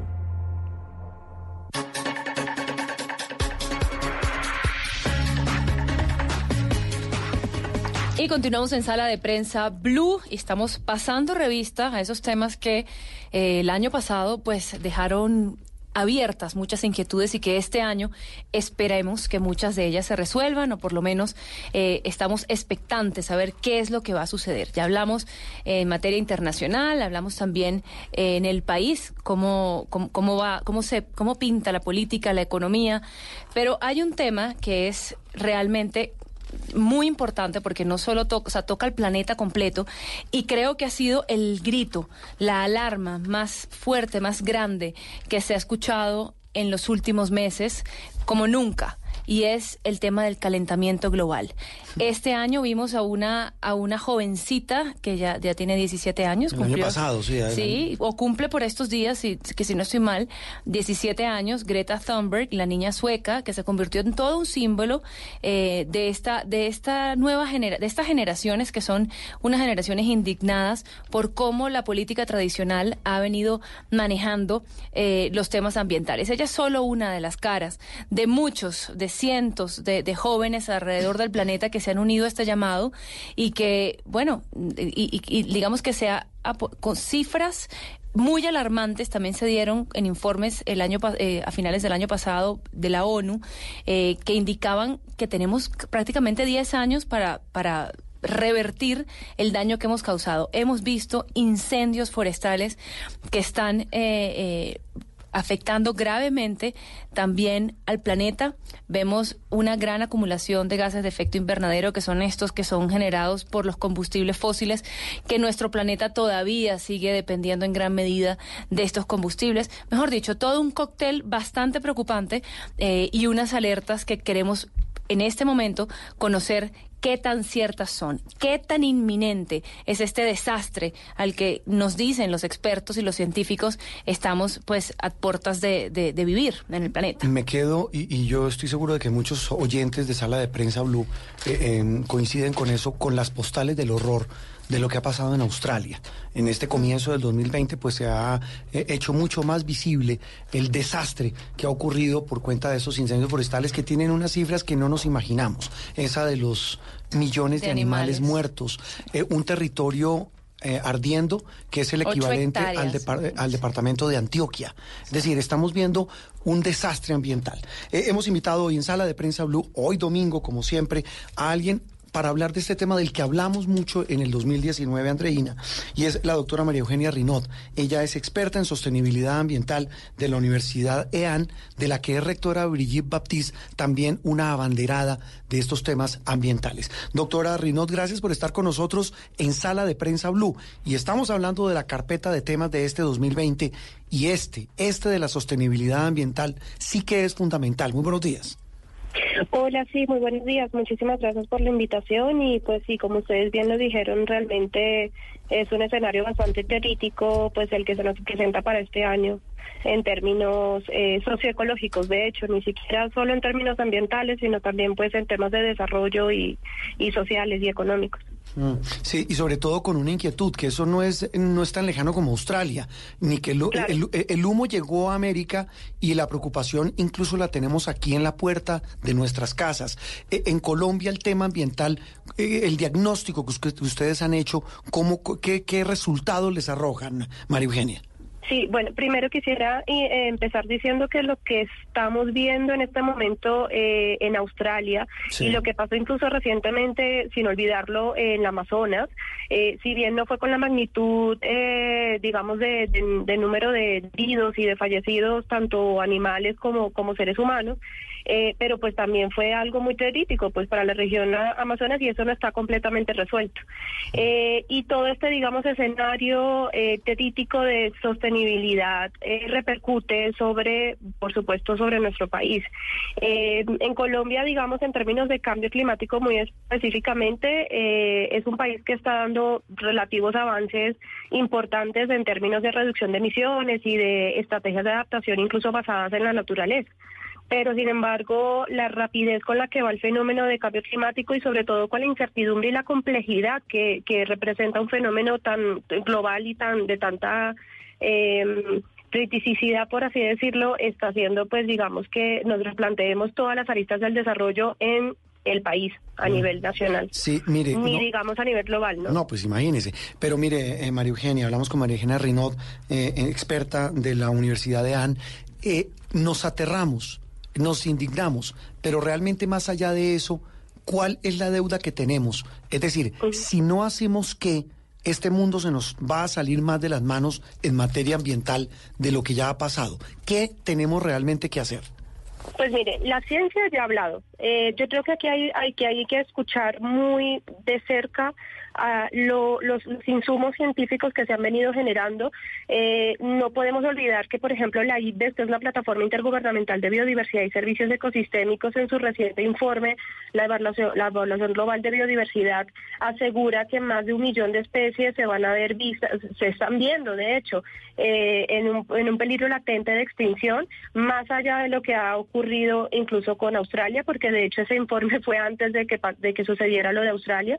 Eh, y digamos que al perder esta, esta trama de la vida, por así decirlo, porque no estamos perdiendo una sola especie, sino que estamos perdiendo una cadena de conexión entre diferentes especies animales y vegetales, pues eso está repercutiendo directamente sobre el bienestar de la gente, porque se están perdiendo, digamos, contribuciones de la naturaleza que son vitales para soportar la- las actividades que nosotros necesitamos diariamente, llámese alimentación, llámese incluso transporte, llámese eh, eh, vivienda. Entonces, eh, digamos que tenemos que empezar a replantearnos y a ver la figura de, de otra manera y es que no estamos haciéndole un daño al ambiente, sino que estamos también, digamos, ocasionando un suicidio masivo prácticamente porque estamos, digamos, digamos eh, yéndonos nosotros con toda esta crisis que estamos nosotros mismos produciendo. Entonces, eh, digamos que, que, tenemos que, plantearlo de esa forma a ver si, digamos, despertamos. Yo estoy un poco optimista todavía, a pesar de toda la crisis que estamos, que estamos pues mm, sufriendo en este momento, y es esa, lo que ustedes decían al inicio, pues digamos, es ese llamado de acción urgente que están haciendo estas generaciones presentes, que creo que están viniendo con otro chip completamente diferente al que nosotros teníamos eh, años atrás, ¿no? Mm. Eh, sin embargo, el daño es acumulado y a pesar de que esta generación esté despertando, que es muy valioso, el daño acumulado que está, digamos, en el planeta es demasiado eh, delicado para la resiliencia de, de los sistemas tal cual lo conocemos hoy en día. Nos estamos quedando sin planeta, es decir, y los mismos seres humanos nos estamos encargando de quedarnos, de hacernos quedar sin planeta. Eh, María Eugenia, gracias por atendernos. Muchas gracias a ustedes, muchísimas gracias y pues nada, eh, tenemos que, que- que tener un poco de, de- de optimismo todavía. No, no podemos, digamos, dejar el optimismo y ser muy curiosos también, seguir eh, aportando, digamos, desde nuestras disciplinas a la construcción de un mundo más sostenible. Más sostenible y más justo en materia ambiental. María Eugenia Rinot, experta en sostenibilidad ambiental de la Universidad EAN. Una pausa y volvemos en instantes a seguir en este especial de Sala de Prensa Blue hablando de la agenda en el año que acaba de comenzar.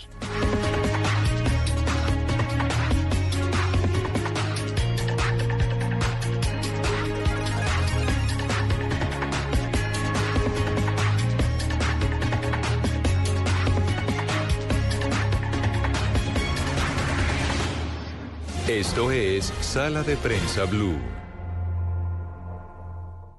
Estás escuchando Blue Radio, un país lleno de positivismo, un país que dice siempre se puede. Banco Popular. En el mundo de antes escuchabas Viene a Colombia nuestra banda favorita y tenías meses de planeación. Hoy escuchamos Solo por hoy, entradas al Rock Estéreo a mitad de precio. y eso no te da mucho tiempo. En un mundo que va así de rápido necesitas una tarjeta de crédito express. Solicita la tuya y te la entregamos fácil, rápido, sin papeles y lista para usar, para que puedas ir al concierto de tu vida. Banco Popular. Somos Grupo Aval, vigilado Superintendencia Financiera de Colombia. No te pierdas este domingo 12 de enero el gran duelo español Real Madrid versus Atlético de Madrid, un encuentro que definirá el campeón de la Supercopa de España. Vívelo en exclusiva por DirecTV Sports a la una de la tarde, canales 610 y 1610. Harina de trigo,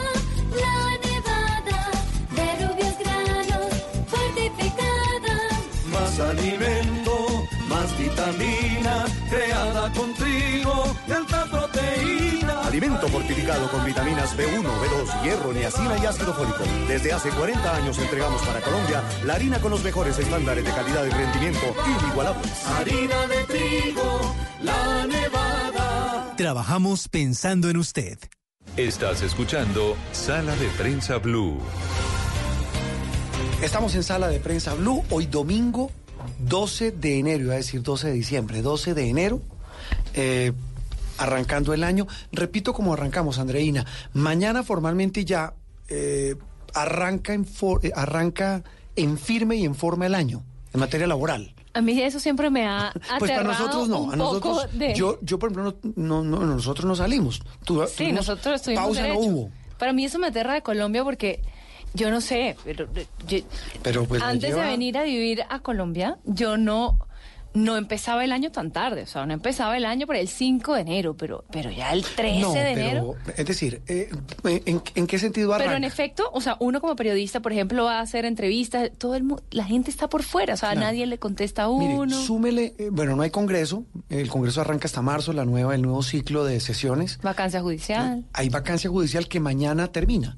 Casualmente mañana termina. Juan David Laverde es eh, el hombre de las eh, investigaciones, los informes especiales en Noticias Caracol. Juan, buenos días, feliz domingo. Buenos días, Juan Roberto. Yo tampoco tuve vacaciones. No, no, no eche carreta. No, mírenle el Ah. Instagram, las fue, las, las cuentas. No, no, eso son una- unas Sigue vacaciones que, te- bronceado. que tenía eh, de años anteriores. Sí, ahorita claro, no. cómo no. Bueno, don Juan, eh, eh, estamos en lo cierto. Mañana termina la vacancia judicial y con ella lo hemos invitado, gracias por acompañarnos hoy domingo en Sala de Prensa Blue. Eh, mm, empiezan, terminan las vacaciones y comienza una frenética actividad judicial en Colombia, judicial y jurídica. Judicial porque en los estrados judiciales vienen unos temas bastante gordos y en temas jurídicos unos bastante gruesos y con eso comienzo la elección del fiscal.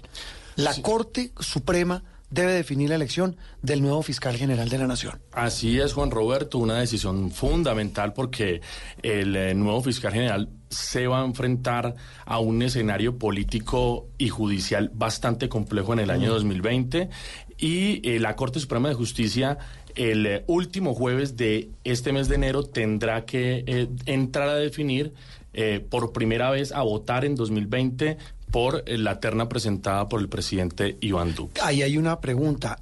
¿Lo va a elegir al nuevo fiscal o la va a elegir? Porque en la terna hay una mujer. Eh, ¿Va a elegir a fi- fiscal general con el quórum que tiene? Se lo pregunto porque la, la gran incertidumbre es que como hay tantas vacantes, porque a muchos magistrados se les venció el periodo, eh, escasamente son 16 de 23 los que van a elegir. ¿Va a ser con esos 16 o alcanzan a nombrar alguno de estos para que entre en esa puja? Todo eso hace parte de, de, digamos, de, la, de los cálculos políticos en materia judicial. Hoy la Corte tiene 16 miembros y el fiscal elegido tien- tiene que tener la totalidad 16 de esos votos. votos. tiene que ser unánime, lo cual es bastante improbable y nunca ha ocurrido eh, eh, con un quórum eh, tan estrecho, es decir, con un quórum tan preciso. Eh, hay muchas eh, cuentas y barajas alrededor de eh, cómo sería esa elección. Algunos dicen que la Corte Suprema tendrá que ponerse de acuerdo en estos, estos 16 para evitar que los otros siete que nombren pues tengan cuota en la fiscalía. ¿A qué me refiero? Si la Corte Suprema... explíqueme, explíqueme esa voltereta. A ver, si la Corte Suprema de Justicia elige con los 16 de hoy, pues esos 16 son los que eligen. Pero si la Corte Suprema de Justicia primero llena sus vacantes, ya no eligen 16, sino 23. Entonces el- esos y el- 23... el, abanico cada- de intereses se amplía. Exactamente.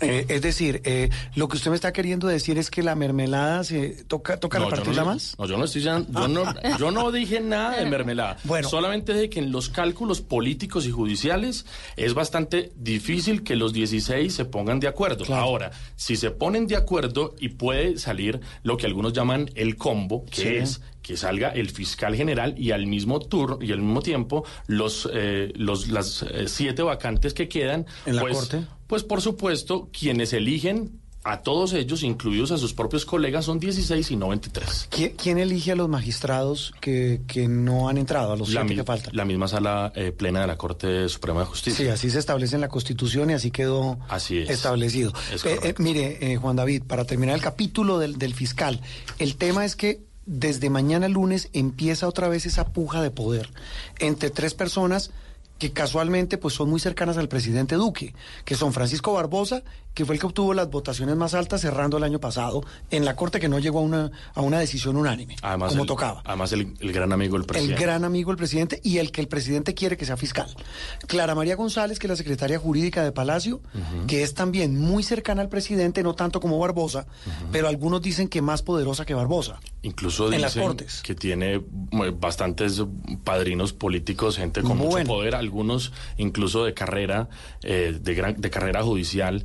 eh, se habla incluso mucho de el- Alfonso Gómez Méndez, por Mm. Pero, ejemplo. pero no se me adelante. Y el tercero es el que en apariencia en el papel y en los votos es el menos opcionado, que es Camilo Gómez, el actual eh, director de la Agencia Jurídica del Estado. El abogado del Estado. El abogado del, del país, del Estado, de la Nación, que, que es muy cercano a la Casa Pastrana, pero trabaja en el gobierno nombrado por el presidente Duque. Yo dos datos le doy para terminar este capítulo. La pelea que viene de pesos pesados, porque los grandes hoy cabezas de los órganos de control del país se están alineando con uno y otro. Claro. Entonces sabemos que Fernando Carrillo, el actual procurador, está con Barbosa. Que el actual contralor, el señor Córdoba, Felipe Córdoba. eh, Felipe, está con Clara María González. No sabemos cuál de los cacaos grandes de la justicia está con Camilo Gómez. No sabemos. La Casa Pastrana y Claro, y muchos magistrados que tienen que ver con la Casa Pastrana. conservadores, sí. En, en este momento lo que viene es esa puja para tratar de alinear esa unanimidad. Ya para dejar el tema de mecánica política jurídica, Juan David, eh, los casos gordos que tiene que enfrentar el nuevo fiscal. Bueno, empezando, no solo el nuevo fiscal, sino la Administración de Justicia en Claro, general. Yo pero hice- digamos el ente acusador. Sí, eh, bueno, sobre el, sobre el ente acusador vienen inmediatamente dos decisiones muy grandes, ambas relacionadas con el expresidente y hoy senador Álvaro Uribe Vélez. La primera tiene que ver eh, con el señor Diego Cadena, el abogado eh, del señor Álvaro Uribe Vélez, quien fue citado a diligencia de imputación y medida de aseguramiento el próximo 18 eh, de febrero. Para ese día quedó la audiencia porque se le investiga eh, como eh, una de las personas que de alguna manera habría cometido cualquier cantidad de irregularidades en torno a la defensa del propio expresidente Álvaro Uribe. Él está eh, investigado por el delito de soborno a testigos y va a ser imputado por ese delito, porque lo incluso el lo señor met- Cadena, ¿Lo meten preso, Juan David? pues... eh, Bueno, él vive en es- Miami.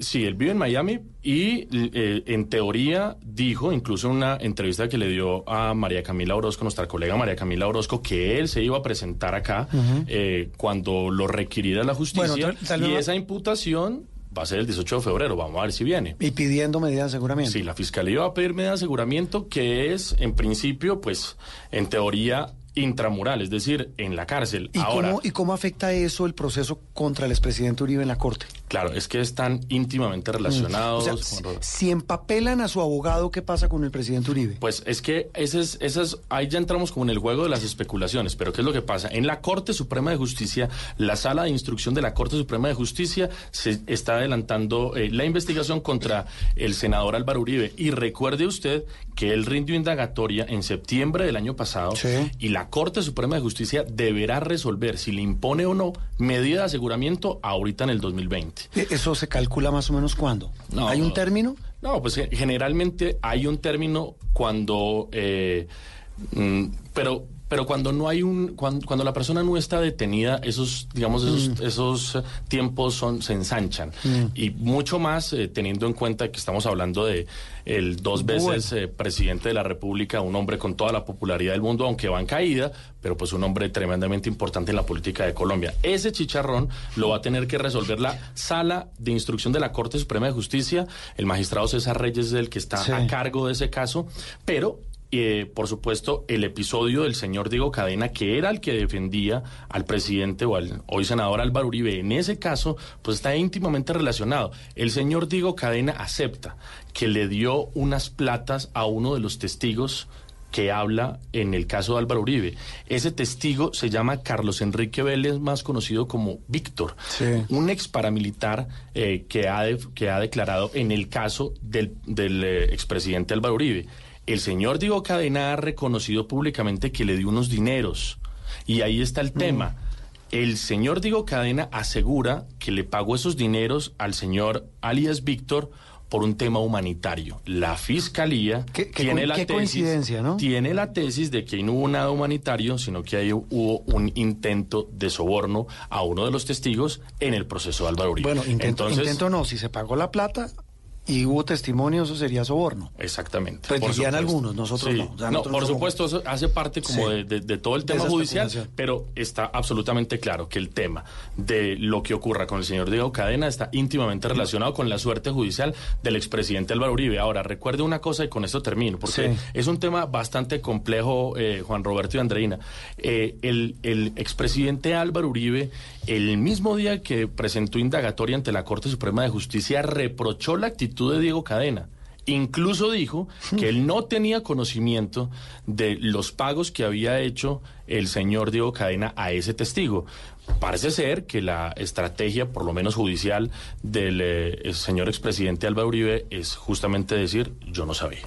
Nos quedan 50 mil chicharrones más de la justicia, nos quedan las decisiones que tenga que tomar la Corte Constitucional de temas muy pero, sensibles. Pero me da, me da pena porque pensarán ustedes Me está acabando el tiempo. Que estoy como ensañado con el tema de Álvaro Uribe. El otro caso íntimamente relacionado Ah, bueno. con esa familia es el, El de del San- hermano. el de Ah, Santiago, bueno. el de Santiago Uribe. ¿Que eso, no- es la. Corte también? No, no, no, eso, es un juzgado. Es un juzgado de Medellín y él está siendo procesado por eh, conformación de grupos paramilitares y homicidio. El, eh, la- la- el famoso tema de los 12 apóstoles, un grupo paramilitar que, eh, según las cuentas eh, de las autoridades, perpetró cerca de 300 homicidios en, en, en zona del suroeste antioqueño y es señalado el, ganadero Santiago Uribe Vélez, quien siempre ha jurado su inocencia como uno de los promotores de ese caso. Súmele los, las decisiones, los pendientes de la Justicia Especial de Paz, lo, lo que Bueno. concluya la... No, pues imagínense, las Bueno. atrocidades de las FARC, el tema del secuestro, el tema de los falsos positivos. Esos son los dos casos Los dos más los- representativos y más sensibles y los más que tiene la JEP. y los más adelantados. Cuando usted dice adelantados, ¿usted cree que este- usted que ha seguido la pista de eso en la JEP, eh, Juan David, este año habrá decisiones grandes en Es- la JEP este sobre esos dos año- temas? este año- Secuestro de FARC y falsos positivos cometidos por militares. Eh, la presidenta Patricia Linares eh, ha dicho que este año espera que al menos en, en el primer semestre de este año eh, haya lo que ellos eh, denominan una resolución de conclusión en estos dos casos, que eso significaría que ya eh, pasarían al tribunal Mm. para emitir las primeras condenas. Eh, pues Juan David, en la Y agenda... falta, y falta un montón. No, la carpetica, me quedó, me quedó no el hizo la tarea, de Andreina, las-. Sí, ya veo me con quedó sus el tema, me quedó el tema de las chuzadas que, Bueno, que- ujú. Y la eh, tutela que busca revivir las curules para las La, víctimas. la las tutela que ese tema es muy ese Sí. tema es muy importante porque Uy, es ese el, tema- ex, el exministro eh, Guillermo Rivera es el que el que demanda Que ahora es veedor eso. del distrital. Exactamente. Y hay forma de que eso reviva. Están los coletazos de Odebrecht, el expediente contra el señor Luis Alfredo Ramos, No, el eh. expediente contra el señor Carlos Matos. Hay muchos chicharrones en este 2020. Bueno, lo esperamos, don Juan David. Gracias por ayudarnos a poner ese, esa agenda de chicharrones de la justicia. No, yo, yo solo le cuento, los chicharrones los tienen los fiscales. No, no, por eso digo, por ponernos, por, por ayudarnos a entenderlos y ponerlos en la agenda pública. Juan David Laverde de Noticias Caracol, un abrazo. Bueno, señor, muchas gracias. Muchas gracias. Seguimos en Sala de Prensa Blue. Estás escuchando Sala de Prensa Blue.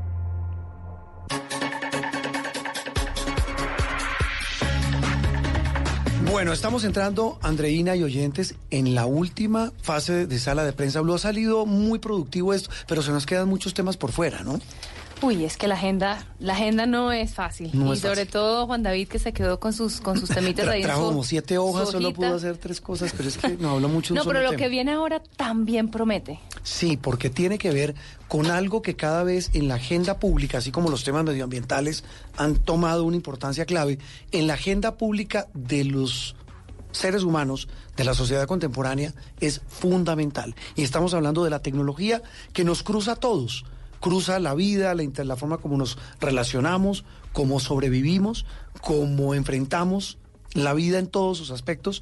Y por eso la tecnología tiene un capítulo clave en esta agenda del 2020. José Carlos García es el editor de digital de Blue Radio. José, un gusto que estés con nosotros hoy en Sala de Prensa Blue. Andreina y Juan Roberto, muchas gracias. Feliz. Gracias por estar. Está todos los días en Mañana Blue, lo vimos con Néstor Morales, hablando de tendencias de redes. Ya hablamos de redes, que ese es un capítulo aparte. Pero José, en temas de tecnología, que usted es más que un experto, eh, ¿qué tiene el abanico el abanico de temas y el abanico de, de- de asuntos este 2020. Juan Roberto, mira, hay una tendencia muy fuerte a nivel mundial que es la denominada la cuarta revolución industrial. Y es eh, un cúmulo de tecnologías que son las que van a hacer muy rápidamente que la sociedad de los países y las economías avancen a pasos agigantados. Estamos Sí. hablando como las revoluciones industriales, cuando los países adoptaron muy rápidamente en su momento la locomotora o la electricidad, eh, pues fueron países que empezaron a hacerse de primer mundo, países Sí. de avanzada. Sí. En este caso estamos en un punto en el que nuevamente hay tecnologías que están siendo eh, muy rápidamente desarrolladas y muy rápidamente apropiadas por países que a la medida que lo hagan en una velocidad correcta, pues van a ser países de avanzada. Deme, dos tecnologías. O deme no, dele a los oyentes. 5G. El 5G, por ejemplo, es una tecnología Pero de en, redes en Col- móviles. en Colombia estamos todavía en 3G. y No sabe que ya vamos a empezar las pruebas de 5G en Colombia. Pero ¿y, es una y el tecnología- 4G en Colombia qué? todavía está por terminar de implementarse, pero estamos hablando de que es el momento en el que las pruebas comienzan a dejar en claro Ese que es esta uno. tecnología no es necesariamente una tecnología que va a traer más velocidad para navegar, que usted pueda ver YouTube con mejor velocidad o hacer un videojuego más rápido. Es una tecnología que para efectos prácticos lo que va a hacer es sacar el Internet y la conectividad no solamente de los dispositivos que hoy en día se conectan a Internet, como los computadores, las tabletas o los celulares, sino que va a llevar Internet prácticamente a cualquier escenario o... eh, eh, El Internet escenario. de las cosas, es lo que llaman. Exactamente. Pero, pero como por ejemplo, Dé- dénos un ejemplo. Sensores en los cultivos, por ejemplo. Ah, ok. Para que usted pueda saber exactamente en qué momento riega o no, o aplica O un su insumo chaqueta. o no, en su ropa, En en, su ropa. mascota, en el ¿Para qué en la semáforo, en, el piso. No sé, para que Para le regule que- la temperatura de pronto. No, pero, de- pero a ver, eh, para es decir, ¿cómo? Cuando usted se no. siente en el baño, por ejemplo, Juan Roberto. No, eh, no, no, ese ejemplo no, ese no, no, me lo ponga. Yo hablaba de la chaqueta. Venga, le explico. Mire, ya hay baños inodoros que con el eh, análisis eh, biológico de los desperdicios biológicos saben si usted está está enfermo? enfermo? o va a estar eh, em, eh, tendiente a tener algún tipo de enfermedad grave o no. No le Estamos hablando creer. de esa gran revolución No, de no, no, lo del. Internet de, la- de las cosas lo entiendo como un, ah, lo que decíamos, pero hasta ese nivel, Sí, señor, hasta ese nivel. lo de la ropa, ¿qué, por ejemplo? Lo de la ropa es una... Lo de la chaqueta que me dice Andreina, es que me quedó sonando es la chaqueta. ropa inteligente. Como por ejemplo. Eh, zapatos que están absolutamente conectados eh, a un mismo centro, a un mismo cerebro eh, de información y de, de análisis de información personal donde pueden medirle a usted su velocidad, eh, su eh, nivel de descanso. Mire, este reloj que yo tengo, por ejemplo, me mide un nivel de estrés y me informa si estoy estresado y me genera rutinas para que yo me desestrese. Como por ejemplo, ¿qué le quita, qué le pone? Me pone música, me recomienda lecturas, me recomienda parar, hacer unos ejercicios y le cuento, de verdad que es un gran, gran aliado para temas, por ejemplo, de salud. La salud va a estar muy, pues, muy revolucionada con, esta, con estas nuevas tendencias. Eh, blockchain, que es eh, una tecnología que permite habilitar, eh, por ejemplo, usted ha escuchado Bitcoin, que es esta moneda virtual, claro, actualmente claro. los, los criptoactivos, eso es blockchain. Eh, el Internet de las Cosas ya lo mencionamos, la robótica, eh, Inteligencia la realidad artificial. aumentada, la inteligencia artificial, esa es fundamental, una tecnología muy, muy potente que hoy en día va a darle a diferentes industrias un siguiente paso. Está- Entonces estamos hablando de la cuarta revolución industrial, como ese gran, gran avance en Colombia hay desde el año pasado un centro para la investigación de la cuarta revolución industrial del Foro Económico Mundial. Solamente hay seis en el mundo, uno, uno en Latinoamérica y está en Medellín. Colombia está tomando una avanzada al respecto y esto es parte del desarrollo y del emprendimiento y de toda esta revolución de aplicaciones, nuevos ecosistemas, plataformas, el emprendimiento, los famosos unicornios. Mire, hay una gran revolución que se viene en todo este mundo digital. José Carlos, eh, sin embargo, aunque yo soy una optimista con la tecnología y yo no creo que eh, cuando hablan mal de redes sociales, yo creo que los que estamos haciendo mal, no, la herramienta no está mal, sino es lo que hace uno con la herramienta. Sin embargo, a mí me impactó mucho el, eh, un, un artículo que sacó la revista Semana que se llama Entre la ilusión y el desencanto. Ah, sí.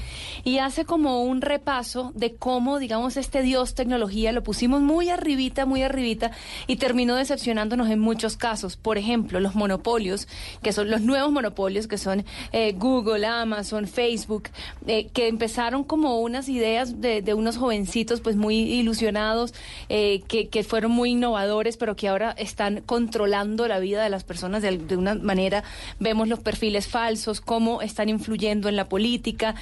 También habla de ciberactivismo global, la nueva tecnopolítica Así es. Entonces también digamos que la tecnología trae esa cara oscura que, que, que yo te pregunto en este 2020, ¿cómo ves? eh, que, por ejemplo, ese activismo que negativo a veces en las redes sociales y, y, esa, y esas plataformas súper poderosas, ¿cómo las ves para este 2020? ¿Ves una, una digamos que, la, que, este- que estas industrias van a tener un crecimiento, un entendimiento mejor de la sociedad que se está creando a través de ellos? ¿O sencillamente esto es amoral? O sea. La tecnología está creciendo, o más bien, el poder que genera la tecnología está creciendo de manera desmedida, es verdad. Se necesita regular estas plataformas de redes sociales, ponerlas un coto, lograr que respeten la privacidad y de cierta manera no abusen de ese poder, también es cierto. Pero volvemos al punto, todo es problema de los seres humanos. No es la tecnología per se, no es la tecnología nuclear la, el problema. Pero si creas un arma con eso, pues por supuesto ahí Claro. generas un problema. La dinamita no arrancó como con el fin que tenía. Exactamente, pero que una red social, a partir de la manipulación, de la venta de la información personal, logre que la opinión pública vote por un presidente. Y evidentemente está comprobado que el presidente Trump ganó en efect- efectivamente por la incidencia y la manipulación de las redes sociales. Ahí estamos ante un problema. Hay países, y sobre todo esto ya se convierte en un problema geopolítico, eh, porque tenemos eh, la versión china, de todo lo controlo, tengo un gran hermano, un gran firewall que no permite y yo controlo qué puede ver la gente en Internet y, y no. Y está la versión, digamos, del Internet abierto o de eh, la neutralidad de la red, que es la norteamericana o, la- o el resto de Occidente. Esa gran lucha va a terminar por llegar a un punto neutral en donde logremos que las tecnologías, las grandes tecnológicas, realmente se pongan en la cintura que se deben poner, porque sí están abusando, sí están manipulando, sí están eh, destruyendo negocios, sí están, eh, en el caso de los medios de comunicación hay que decirlo lo menos, realmente están logrando... eh, traspasar fronteras y traspasar unas líneas muy peligrosas. Los medios de comunicación construimos cultura de las naciones. Somos los encargados de construir la cultura de un país. Eh, y si son las redes sociales las que están haciéndolo, lo están haciendo bastante mal. Entonces es una, es una discusión bien compleja que sin duda tiene que tener un coto desde lo regulatorio. Ya está pasando. Europa está regulando eh, muy fuertemente a Google, a Facebook. Estados Unidos va a empezar a hacerlo también. Y estoy seguro que en Colombia también, o en la- esta región, en estas áreas, en esta parte del mundo también lo vamos a hacer. Ni hablar y- de las plataformas. No, No, es que a eso iba yo, Andreina y José y oyentes, iba a decir televidentes y oyentes. Es que el tema es que usted habla de un tema eh, vertiginoso y muy lejano, entre otros, a muchas generaciones. Pero el tema es que en Colombia esa velocidad con la que irrumpieron esas tecnologías y plataformas pareciera no ir de la misma mano en la velocidad con que el Estado regula. Y estamos hablando de un caso como Uber. Es decir, la vida de hoy, arranco con, concluyo con lo que arranqué, ha cambiado por el tema de la tecnología, plataformas, facilidades de obtener cosas por, por digamos, aparatos o adelantos tecnológicos. Pero si no podemos regular Uber, ¿qué nos espera en este 2020? Y lo más complejo, Juan Roberto, la vida nos cambió. Es que no está cambiando la tecnología, la tecnología está cambiando nuestras vidas. Claro, pero si el Estado ni siquiera sabe que Uber es legal o no es ilegal, ¿cómo podemos esperar que haya claridad en la llegada de esas tecnologías a nuestras vidas? Más aún, lo declara ilegal, lo persigue, lo multa, acaba de ordenar su bloqueo, Uber se está tratando de defender demanda, pues tratando de, pues, amenazando con demandar, pero además le cobra IVA, y ellos además giraron 70 mil millones de pesos el año pasado Sí, por pero IVA. ojo con una cosa, Es- es que otras curioso. plataformas no pagan los impuestos que pagan empresas legalmente constituidas y con las que compiten. Se lo pongo así, Ne- Es que Netflix. La, la discusión, exactamente. Mm, Vea cuánto le vale a un canal como Caracol o RCN o yo qué voy a saber. Producir lo que produce al día.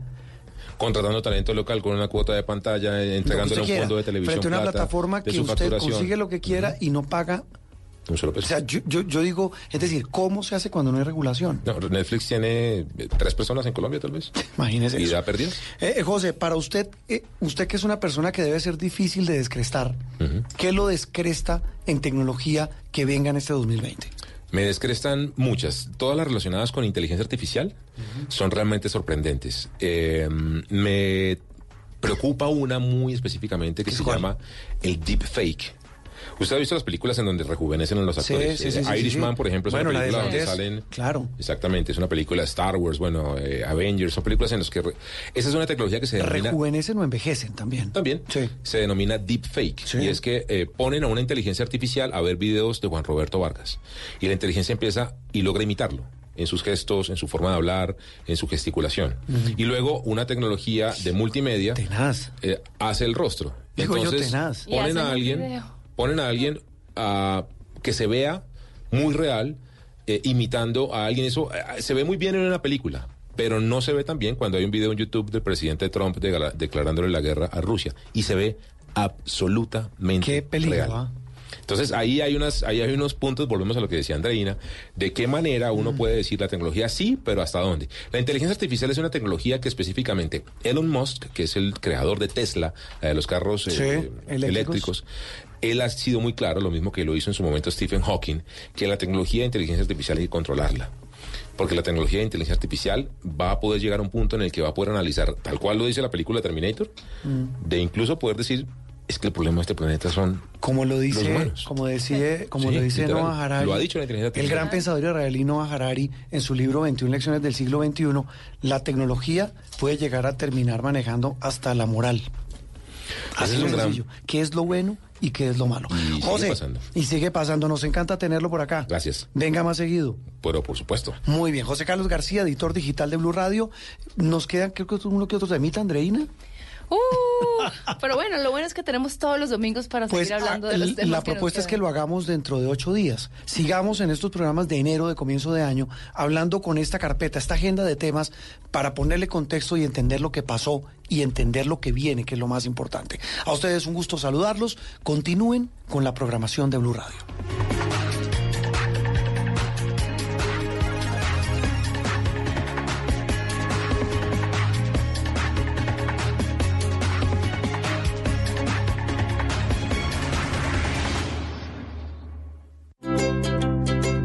Ser mamá? Ser mamá es enseñar. Es ser el centro, el comienzo y el final de la familia. Es hacer cada momento especial. Es unir las generaciones y pasar el legado. Tal como hace mucho tiempo, ella te lo pasó a ti. Super Arepa.